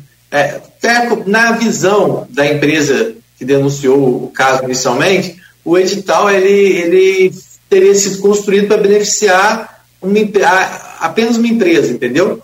E aí o, são feitos vários questionamentos, tanto na Justiça quanto no TCE. Já no TCE foi até uma abordagem maior, foi feita pelo Sindicato dos Estabelecimentos e Serviços Funerários do Estado do Rio de Janeiro. A denúncia feita ao TCE veio desse sindicato. Mas o que vem se colocando? Né? Alguns questionamentos. Se ao invés de, de, de fazer a concessão num pacote inteiro dos 24 cemitérios, se talvez não fosse mais interessante para a concorrência pública fatiar, é, por que não colocar um por que não permitir a participação de consórcio? São várias questões que são colocadas que são muito técnicas. Né? E se a gente for falar qualquer coisa aqui, a gente pode até, de uma certa forma, dar uma informação errada.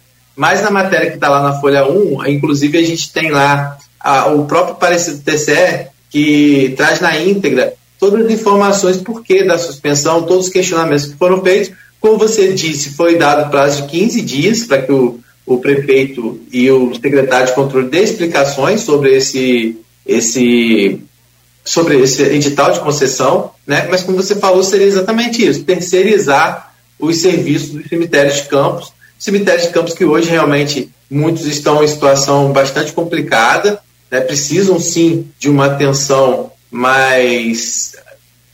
uma aplicação, uma, uma atenção maior né, em relação à ampliação, em relação à estruturação.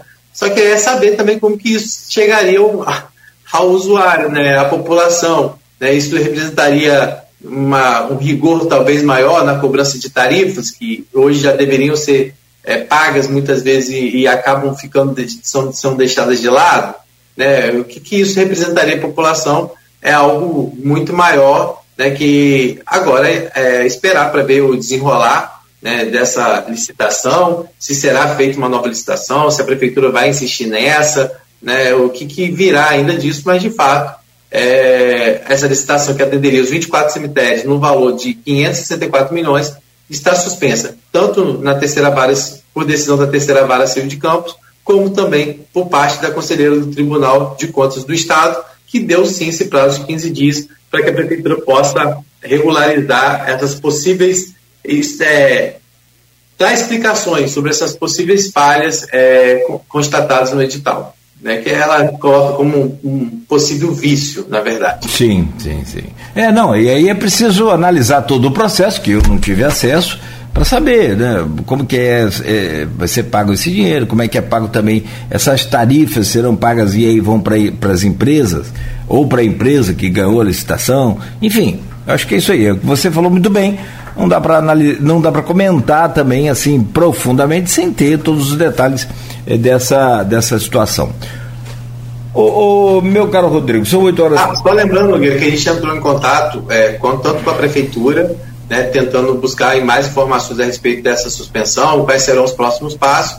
A gente não recebeu informação ainda, acredito até pela dificuldade, porque o próprio Vladimir está de férias e também o Rodrigo Rezende também tirou uns dias de descanso. Uhum. Então, talvez por isso a gente não tenha conseguido uma resposta mais direta da prefeitura em relação a isso, mas foi dado prazo de 15 dias para que a prefeitura responda por parte do TCE. Então, só para a gente não deixar de dar o outro lado aí, né, que a gente correu atrás, mas infelizmente não obteve essa resposta. Tenho que fazer um outro intervalo aqui, Rodrigo, e, e eu gostaria de então propor a você o seguinte: para a gente fazer essa pausa, é rápida, dois minutinhos só, bem rápida mesmo, e a partir então do próximo bloco, trazer aqui duas notícias interessantes porque uma eu acho muito justa, nunca é tarde, né? Talvez demorou, mas acho que nunca é tarde, é, que é uma homenagem ao Edivar Chagas, seu Edivar, né, empresário, proprietário da, da FEMAC Móveis, que faleceu, que nos deixou já, e foi, entre outras coisas, é, fundador da, da Feira das Máquinas, né? e daí vem o nome FEMAC, para quem não sabe, né? É, a gente busca até aqui toda vez que a gente conversa com o Edivazinho, filho do seu Edivar, a gente tenta que. Ô, ô, ô, menino, ô menino, Seu, seu Edivar falando, acha lá o, o Dingo lá e bota pra tocar lá. É mas a gente nunca achou esse Dingo aí da, da Feira das Máquinas, que era uma musiquinha muito, muito bacana. É, se perdeu aí ao longo do tempo, depois tem que ver com outros amigos aí de rádio se eles têm. É, mas aí a gente comenta sobre isso, essa homenagem ao seu Divar, ver qual praça é essa, e também agora o filho dele vai virar parte do governo Vladimir. Daqui a pouco, no próximo bloco, então, Rodrigo, a gente comenta, pode ser? E aí sim a gente volta para fechar esse programa. E sabe... é, a gente aproveita, é, como você falou, Nogueira, é, a prefeitura voltou a divulgar é, trechos que serão interditados hoje para as obras do asfalto novo. Agora, a gente fica até receoso realmente de anunciar aqui, porque é, infelizmente nem sempre essas previsões e os anúncios feitos pela prefeitura têm confirmado. Mas daqui a pouquinho a gente pode falar também sobre isso. Lá na 28 de novo? Então, você quer que eu fale já agora, para você ir verificando aí no intervalo? Pode, por favor, porque se for, por enquanto está tudo aberto, tudo liberado. Exatamente. A programação prévia das obras apontam que hoje está, seriam duas frentes de trabalho. Uma delas é a aplicação da massa asfáltica na Avenida José Alves Azevedo, no sentido 28 de março, centro. Está liberado. Tem aí? Está liberado. Então, é ali, sentido for... 28 de março, março centro é, no trecho entre a Avenida Nilo Peçanha e a Rua Saldanha Marinho. Ou seja, é o trecho que a prefeitura indicou. Entre lá, né, vamos botar ali, entre lá o, o contorno, é o McDonald's, isso, isso. E a rodoviária. Não, o couro está comendo ali centro, sentido, sentido centro. 28 de março, centro. Uhum. Vem para Formosa, passa pela é, Saldanha Marim, passa pela. Primeiro não, passa não. pela Conselheiro Otaviano, passa pela Saldanha Marim, Formosa, ah, Siqueira Campos e depois fora. Não, não, não, não. O trecho fechado seria da Avenida Nilo Peçanha Rua Saldanha Marim. Pararia ali. Ah, tá. Sim, mas é nesse sentido que eu estou falando. O, a obra Sim. para ali, mas eu estou falando que passa por essas ruas, só isso. É, é. Mas tá, o couro está comentado, está aberto e funcionando normalmente. Eu estou falando, rapaz, essa empresa é complicada, rapaz. E aí o outro sentido hum. seria o retorno da José Alves de Azevedo, é, sentido 28 de março, uhum. e o acesso também de José Alves de Azevedo pela Avenida do Peçanha. Que aí bloqueia, outra... bloquearia ali, ó, pertinho da, da, da antiga Big 3, não tem? Da, aquela, é, aquele lojão ali, isso seria aí, fechado. Hum. Pelo que eles estão falando aqui, vai ser só do lado de lá. Só do lado, sentido centro, mas se fecha o acesso a Nilo Peçanha.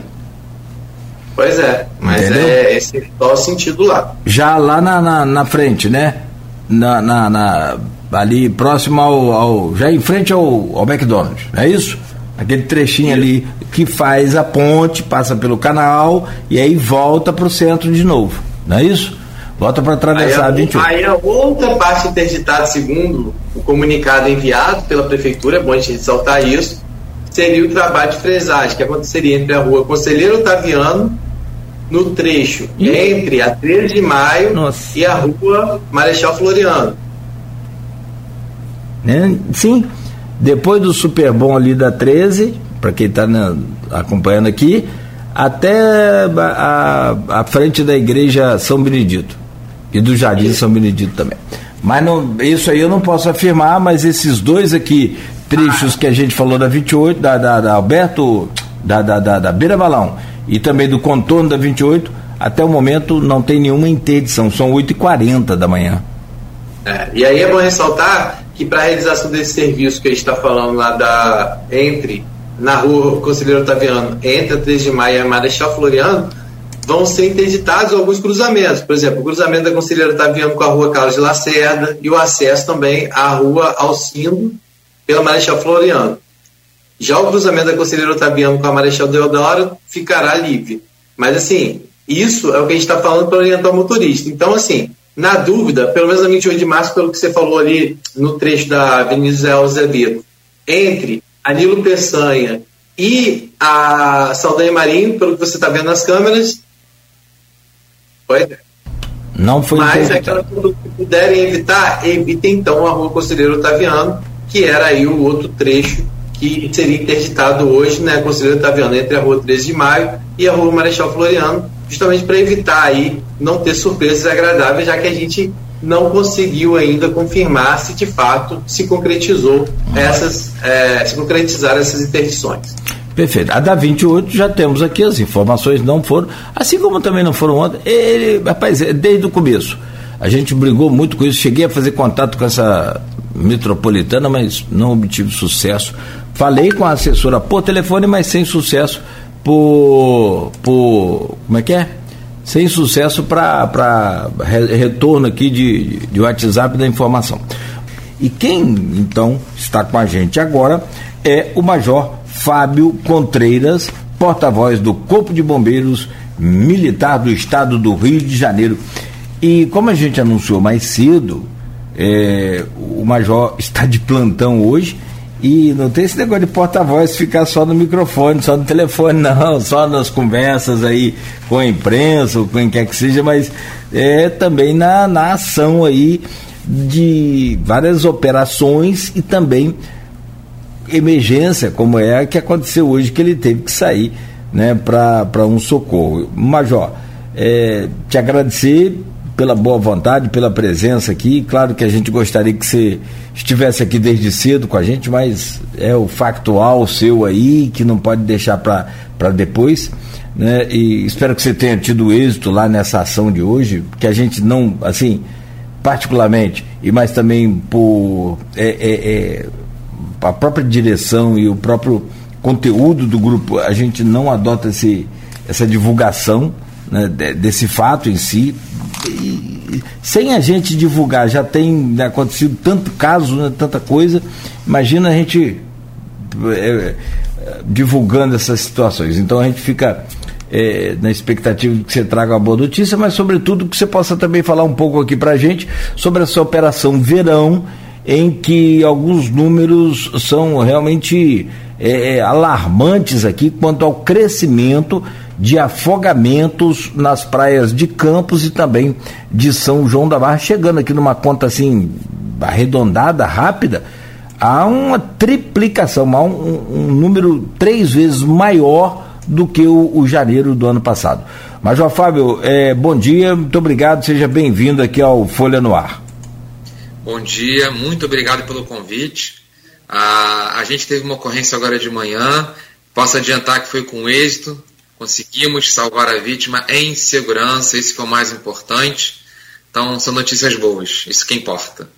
A Operação Verão para a gente é muito importante, né? Ah, e o que você falou realmente está é, tá acontecendo de maneira sistêmica em todo o estado do Rio de Janeiro, né? Esse aumento é, do número de afogamentos nas praias.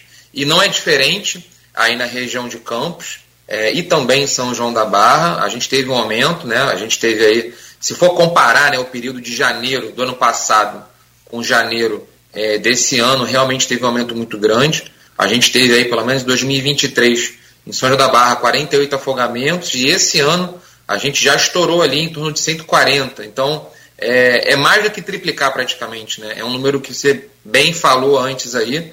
Isso a gente é, acredita, né? A gente coloca aí o, um dos motivos desse aumento justamente pela retomada é, pós-pandemia que vem vindo desde 2022, esse crescimento do turismo, turismo interno, turismo externo também, e a própria sociedade também que vem aí é, frequentando mais a praia. Somado ao fato desse ano a gente ter mais dias né, de sol e, obviamente, mais ondulações no mar, ventos mais fortes. Esse conjunto de fatores fez com que a gente tivesse aí esse aumento dos afogamentos nas praias. Né?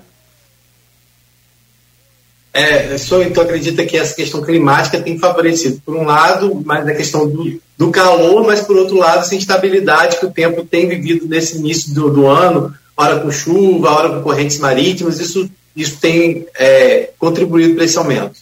Sem dúvida alguma. Quando a gente tem um dia nublado, um dia com chuva, a estatística cai bastante, as pessoas realmente não frequentam. E esse início de ano teve aí bastante dias com sol, fim de semana. Isso favorece. Na verdade, já vem um, um, uma crescente desde novembro né, do ano passado, com essas ondas de calor, e fizeram com que esse, esses números já vieram aumentando aí é, do final. É claro que as condições do mar É, como a gente tem as peculiaridades das praias aí de Campos, seja de Atafona, seja do Farol, seja de Gruçaí, são peculiaridades que muitas delas divergem um pouco, né, são diferentes das praias, por exemplo, de Copacabana, que é muito famosa, mas todas as praias em geral têm os mesmos riscos. Né? Algumas têm uma profundidade maior, outras têm a linha de arrebentação que é mais próxima da areia, que causa alguns riscos. A gente pode falar um pouquinho disso com mais detalhes depois. E também tem um grande vilão, né? que a gente fala que são as correntes de retorno, que são as valas. É, as pessoas acabam entrando de maneira desavisada, são levadas para o alto mar e acabam se afogando. Então, é, esse, esses três perigos das praias, eles são potencializados quando a gente tem é, a presença de ventos mais fortes, e isso pode provocar muitas vezes ondulações mais fortes. O que, que significa isso? A gente tem uma altura das ondas é, maior, e isso faz com que o mar tenha mais energia. Então, a ação das correntes marítimas elas são potencializadas, elas são mais rápidas e isso torna o mar mais agressivo. Pode, inclusive, né, levar as pessoas e aumenta, obviamente, o número de afogamentos. E no Farol de São Tomé, a gente teve, por exemplo, só nesse último fim de semana, um resgate de 28 pessoas. Né? Infelizmente, um caso é, de óbito, né, que vocês, inclusive, montaram toda uma força-tarefa para é, na, na, busca desse corpo, com mergulhadores, uso de drone, veio uma aeronave do Rio de Janeiro para auxiliar nessas buscas.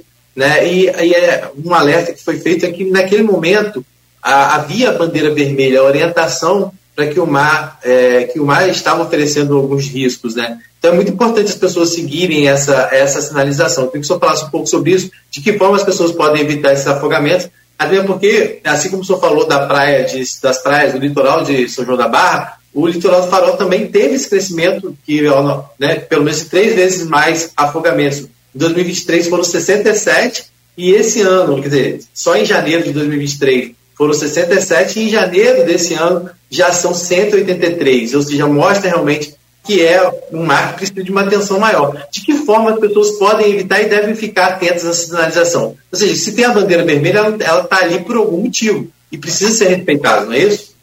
É, você bem falou, né? É, a, o aumento também foi muito é, relevante, tanto em Campos, né, tanto na Praia do Farol, como também na Praia de Atafona e Gruçaí. Então, esse aumento ele foi contínuo, ele foi sistêmico. Né? Então, é uma coisa que, que, que abrange toda a área. Esse espaço é muito importante que, que você está dando para a gente, justamente para a corporação orientar realmente o que, que as pessoas devem fazer para não tornar né, o seu passeio uma tragédia. A, a, gente tem algumas dicas que são importantes que as pessoas sigam, obedeçam. A gente sempre pede a colaboração da população, porque a gente faz um trabalho muito importante de prevenção. A gente tem diversas, tantas bandeiras que estão no local, mas os próprios guarda-vidas que conversam com as pessoas. A gente tenta fazer sempre um trabalho antes do afogamento, né, para evitar que eles realmente aconteçam. Muita coisa foi investida esse ano. A gente comprou mais de 90 motos é, é, aquáticas novas é, e, e, temos modelos novos aí na região de Campos, sim, elas já estão operando. A gente tentou reforçar nessa operação verão. A gente aumentou o efetivo, né, aumentou o número de bombeiros em 20%, justamente para atender esse fluxo novo que tem nessa região, nesse período que vai ali de dezembro até final de março. Mas não basta isso, né? Não basta o governo, não basta a corporação investir em milhões e se a população não colaborar que, que a gente pode falar para a população nesse momento?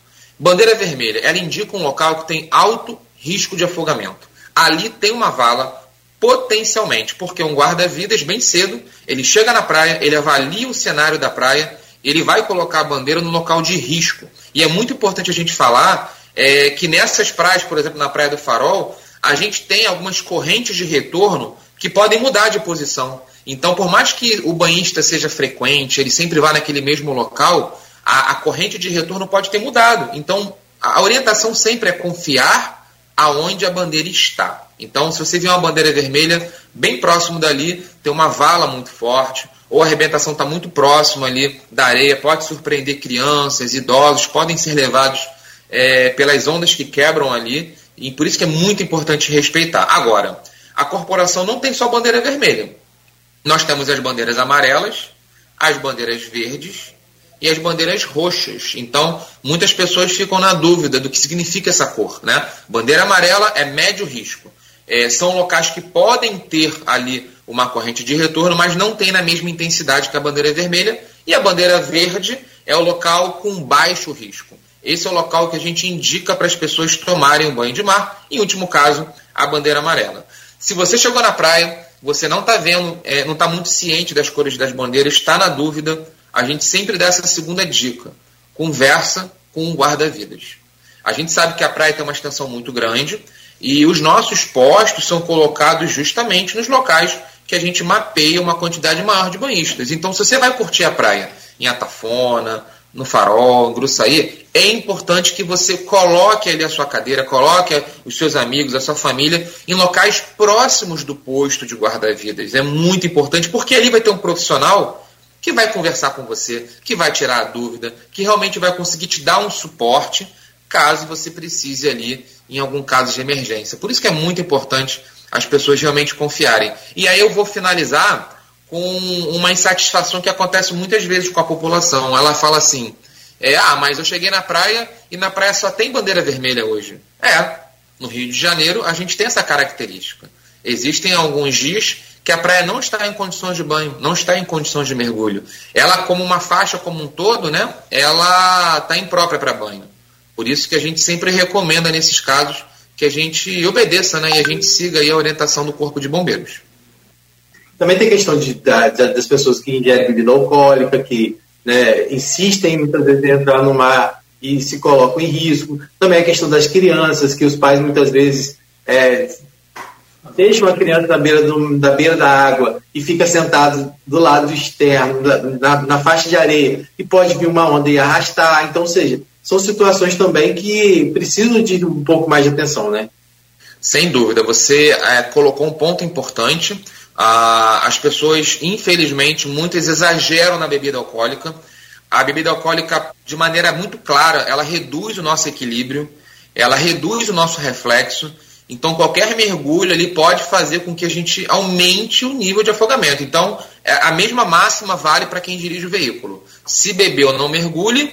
Se vai mergulhar, não beba. Isso aí é claro. A gente tem a experiência de muitos anos de resgate na praia e muitas das vítimas que a gente resgata claramente estão embriagadas. Então, manere, deixe para beber em outro momento mais seguro, não faça isso na praia. Essa dica é muito importante. Agora, crianças também é, é, necessário ter uma atenção especial. Criança na areia, a gente tem muito caso de crianças perdidas, então é, para de se distrair com o telefone celular. É, não, não exagere na bebida alcoólica, porque você também fica mais distraído.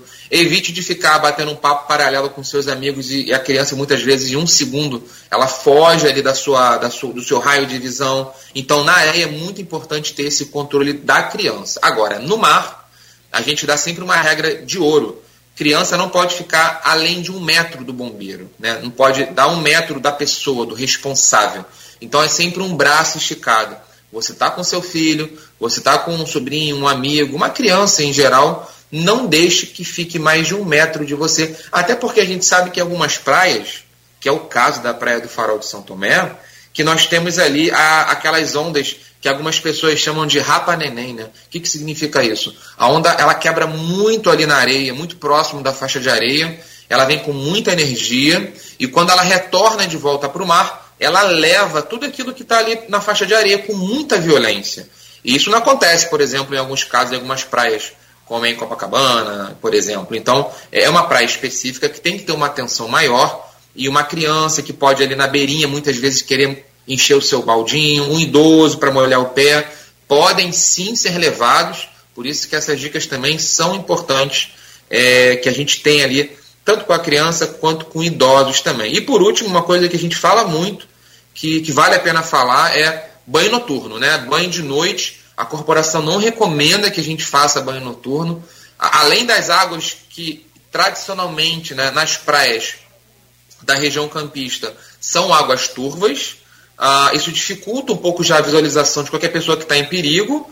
É, a gente também tem de noite esse perigo maior, porque a visibilidade fica muito reduzida. Então, uma pessoa que está se afogando, um amigo, um parente não vai conseguir verificar. O próprio bombeiro vai ter dificuldade, muitas vezes, de visualizar onde está essa corrente de retorno. Né? Então, evitem banho noturno. A gente sabe que o calor é muito grande nessa época do ano, mas fica na areia, não entra no mar. Isso vai facilitar ali também a vida de todo mundo. É, que nunca tomou um banhozinho de rio, né, Major? Aqui nesse calorão, então, oh meu Deus do céu. E, aliás, é, assim, essa garotada, eu só fui. Minha mãe só descobriu que eu tomei banho de rio depois de 30 anos, que eu já tinha, e apanhei também, de novo. E justo e merecido. Se, se meus filhos tomam banho de rio, eu fico desesperado.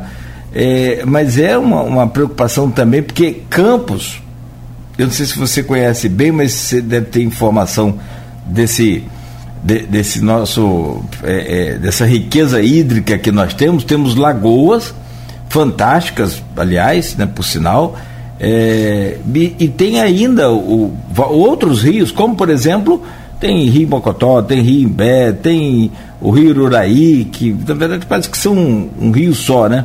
E tem muita cachoeira, tem muita cachoeira. Campos tem lindas, belíssimas cachoeiras e como você disse, verão está muito quente, incidência de sol e tem dado aquelas é, é, é como é que fala, é cabeça d'água, né? Que é um, um, perigo. E a gente vai para as cachoeiras e acha que, tipo assim, posso tirar a foto de qualquer lugar, quer virar um, um galã da cachoeira. Como que, que o bombeiro também trabalha com a orientação desse pessoal que usa esses rios, cachoeiras, lagoas, açudes, enfim, essas águas que são consideradas também mais calmas, que são as, as águas das, das lagoas. E para completar minha pergunta, eu assisto, agora eu já tenho um tempo, não sei se tem edição nova, mas eu assisto muito aquele Resgate Rio você já participou desse programa aí? Você conhece bem? É mais antigo esse programa. É mais antigo, né? É, tem, é. Deve ter algum nome na TLC, é, Travel Live Channel. Sim. É muito, muito Eu bom. Já assisti alguns. Já assistiu, Rodrigo, também?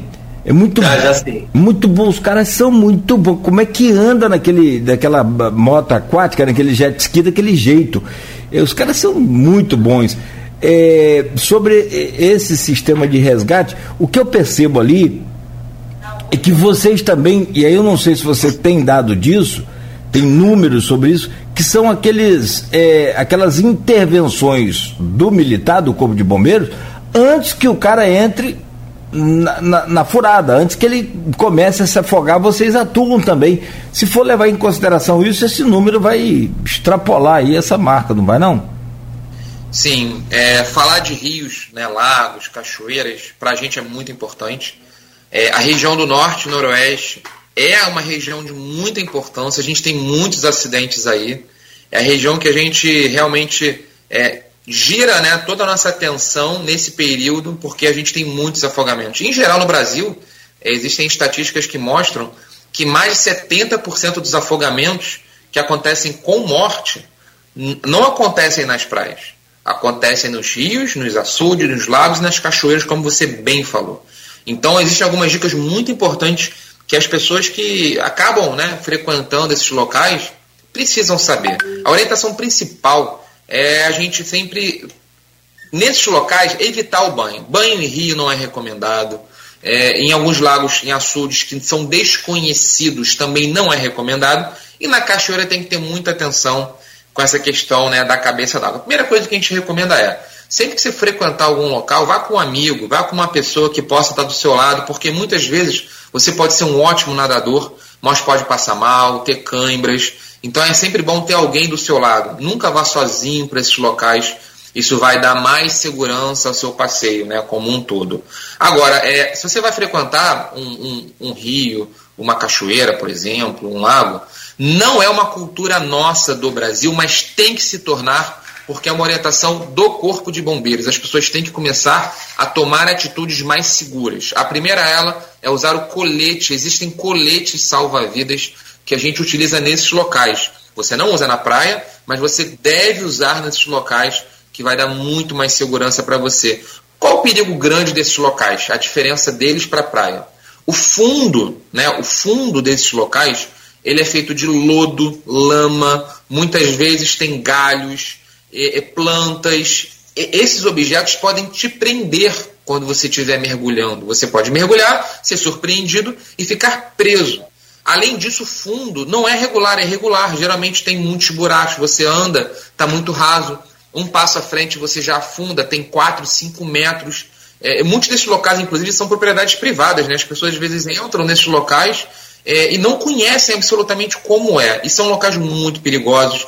As pessoas tentam saltar, mergulhar de cabeça. A gente fala agora também de acidentes que podem ter traumatismos de coluna, né? muitas vezes de cabeça. A pessoa pode ficar paraplégica, pode morrer, inclusive, porque não conhece a profundidade. Antes de você mergulhar, você tem que entrar com calma, verificar se tem pedra. São locais que tem muitas pedras, né? Então, troncos de árvore. Os acidentes são muito comuns nesses locais. Então, é, é, não use o colete salva-vidas. Realmente, é, não troque, como você falou, né? Não troque a sua vida por uma selfie. Ah, eu quero fazer uma foto bonita, vou ficar na ponta da pedra. Você certamente vai sofrer um acidente a nossa vida está nas nossas memórias aqui da cabeça, né? e não numa foto simplesmente. Então, a gente faz uma campanha muito intensa sobre isso, de que não vale a pena se expor ao risco. Né? Então, a dica inicial para quem vai curtir, por exemplo, uma cachoeira, é ficar atento à previsão do tempo em todos os locais. Se está chovendo, se tem previsão de chuva para aquele dia, não vá. Porque na cachoeira a gente tem aquela coisa da chuva que pode acontecer lá no rio, lá no início da cabeceira. Né? E aí esse rio pode encher lá, você não está sabendo, não está nem chovendo onde você está, e a cabeça d'água pode aparecer. Como é que a gente pode identificar uma cabeça d'água? Geralmente a cor da água muda muito rápido, ela fica mais ali turva, começa a vir muitos galhos de árvore e a correnteza fica mais forte. Muitas pessoas não observam isso e aí acabam não saindo ali da cachoeira, do rio onde estão, e aí, obviamente elas podem ser levadas pela enxurrada e podem se afogar. É, o rio ele tem uma característica muito perigosa, né, que é a correnteza é muito forte. Muitas vezes as pessoas entram em rios onde a profundidade muitas vezes ultrapassa ali a região do umbigo, da barriga, fica mais difícil de você muitas vezes atravessar a margem e você pode ser surpreendido. Por isso que se você for levado por uma correnteza, não tente nadar contra né, a correnteza. A gente geralmente fala para você jogar a sua barriga para cima, ficar deitado ali na água, botar os seus pés ali né, à frente, barriga para cima e usar os seus braços para flutuar, como um leme, até que você chegue ali a uma margem lateral dos rios, né? É a nossa recomendação. E nunca tente fazer o resgate por conta própria, né? Às vezes está com um amigo, você quer ajudar o amigo, você quer salvar o amigo, e aí você vai virar outro afogado.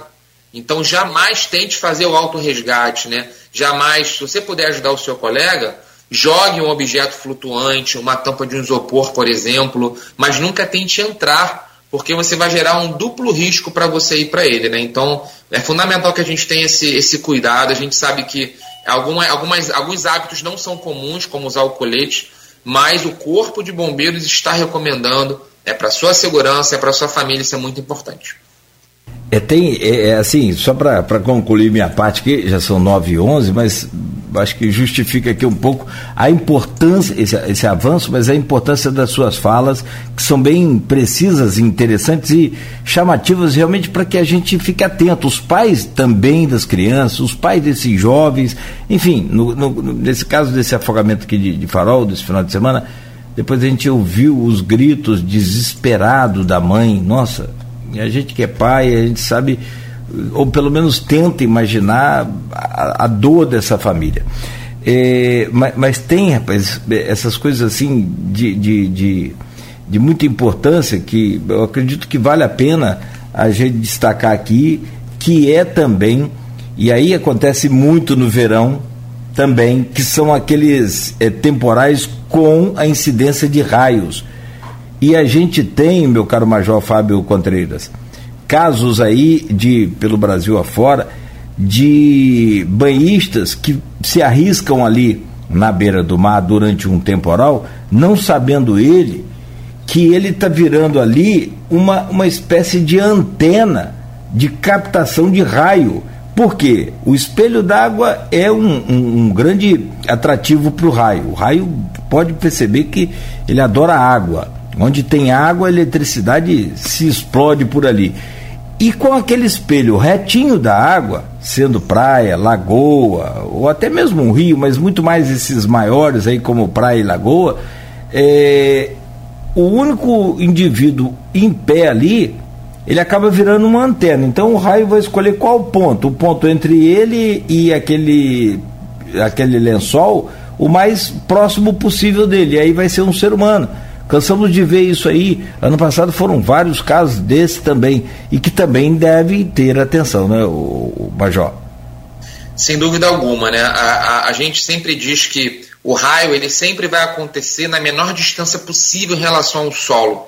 Então, quando a gente fala que é, locais descampados, por exemplo, e o próprio mar são muito perigosos, não é justamente só por causa da água, que é uma ótima condutora de energia, mas também porque naquele local onde tem o mar, você vai ser a parte mais alta entre a nuvem e entre o solo. Então a tendência é que a descarga elétrica busque esses pontos mais altos. Por isso que a gente fala que não vale a pena você ficar debaixo de árvore, que é perigoso, porque esses pontos são pontos de muita incidência. Geralmente os raios acontecem nesses locais.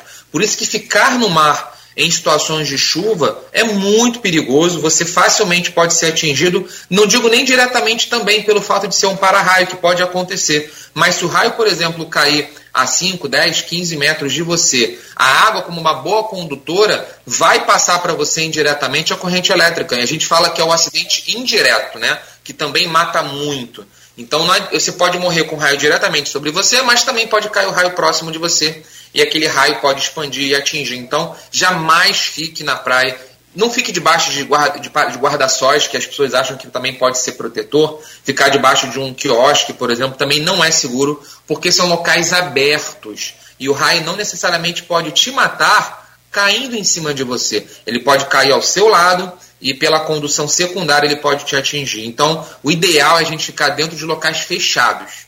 Pode ser dentro de um veículo, dentro de um ônibus, dentro de uma casa, mas nunca em locais com portas e janelas abertas, porque a gente continua ainda sob o risco ali do raio. Então é muito importante ali que a gente fique atento que é, pode até não estar tá chovendo na praia, tá? Ah, pode ser que a chuva esteja a 10 quilômetros da onde a gente está. Você está olhando para o horizonte, está aquela nuvem escura lá longe, cinza, mas mesmo assim o raio pode acontecer. Já existem estudos que mostram que o raio pode acontecer antes da chuva.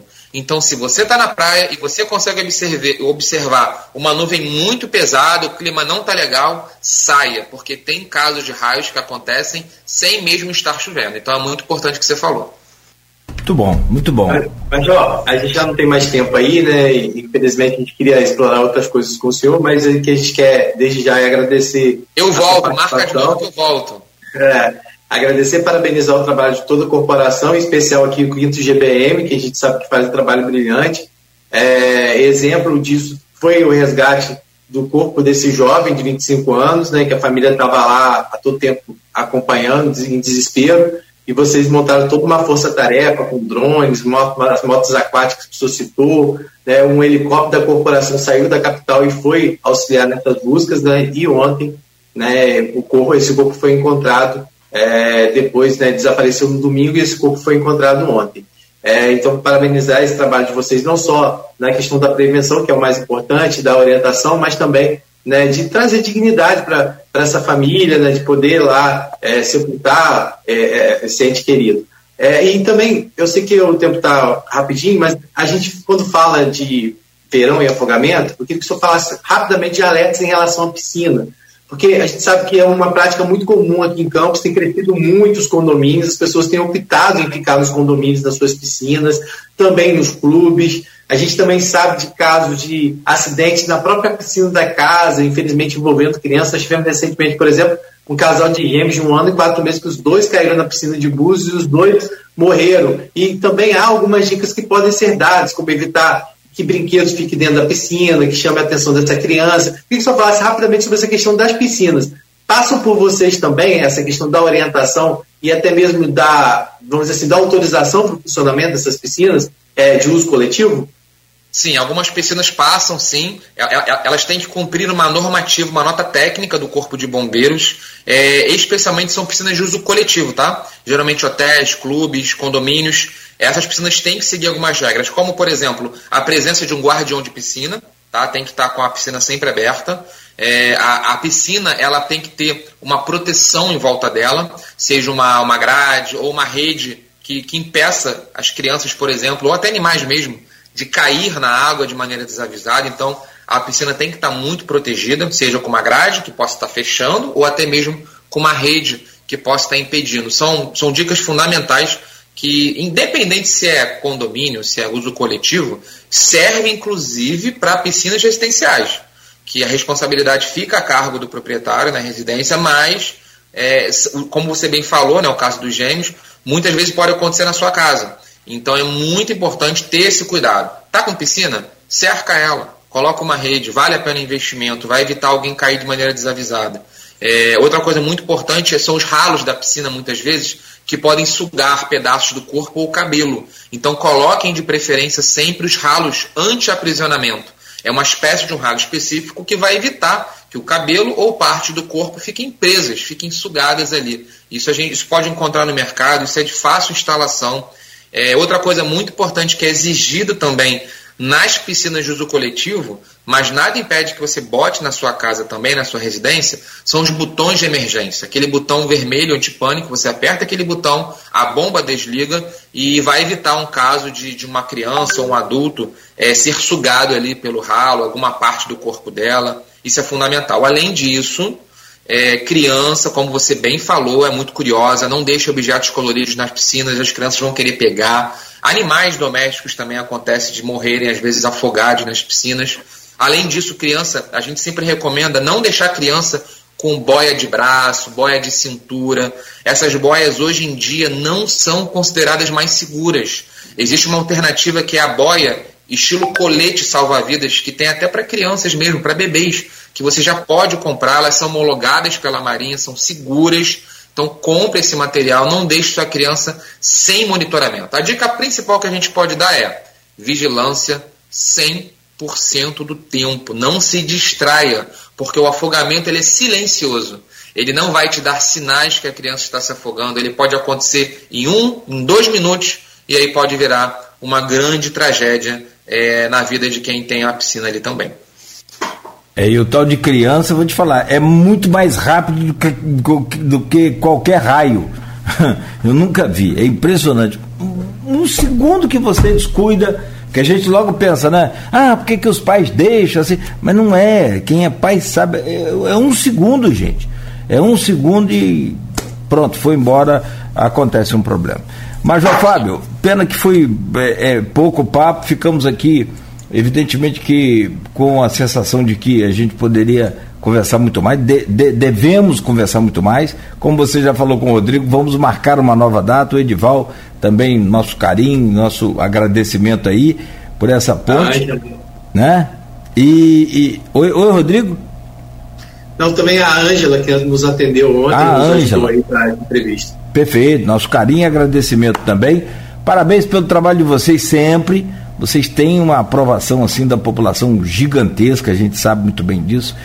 É, talvez diferente de outras corporações, mas não importa, importa que vocês tenham essa aprovação da gente, da população. É uma confiança no Corpo de Bombeiros muito grande. Parabéns sempre pelo trabalho de vocês, obrigado. E até breve, numa próxima, agora mais estendida conversa aqui com a gente na, na Folha FM, no Grupo Folha da Manhã de Comunicação. Obrigado. Eu que agradeço o espaço, a corporação está sempre presente. Vamos marcar outras vezes, sim. A gente está à disposição para falar de vários assuntos que vocês precisarem. Agradecer o espaço pelas dicas e agradecer também o apoio né, do comandante aí da área, que é o Coronel Rodrigo, muito importante, do Sargento Edival também, que é a nossa referência aí na região de Campos, é uma pessoa é, sensacional. Aproveitar também agradecer a Ângela.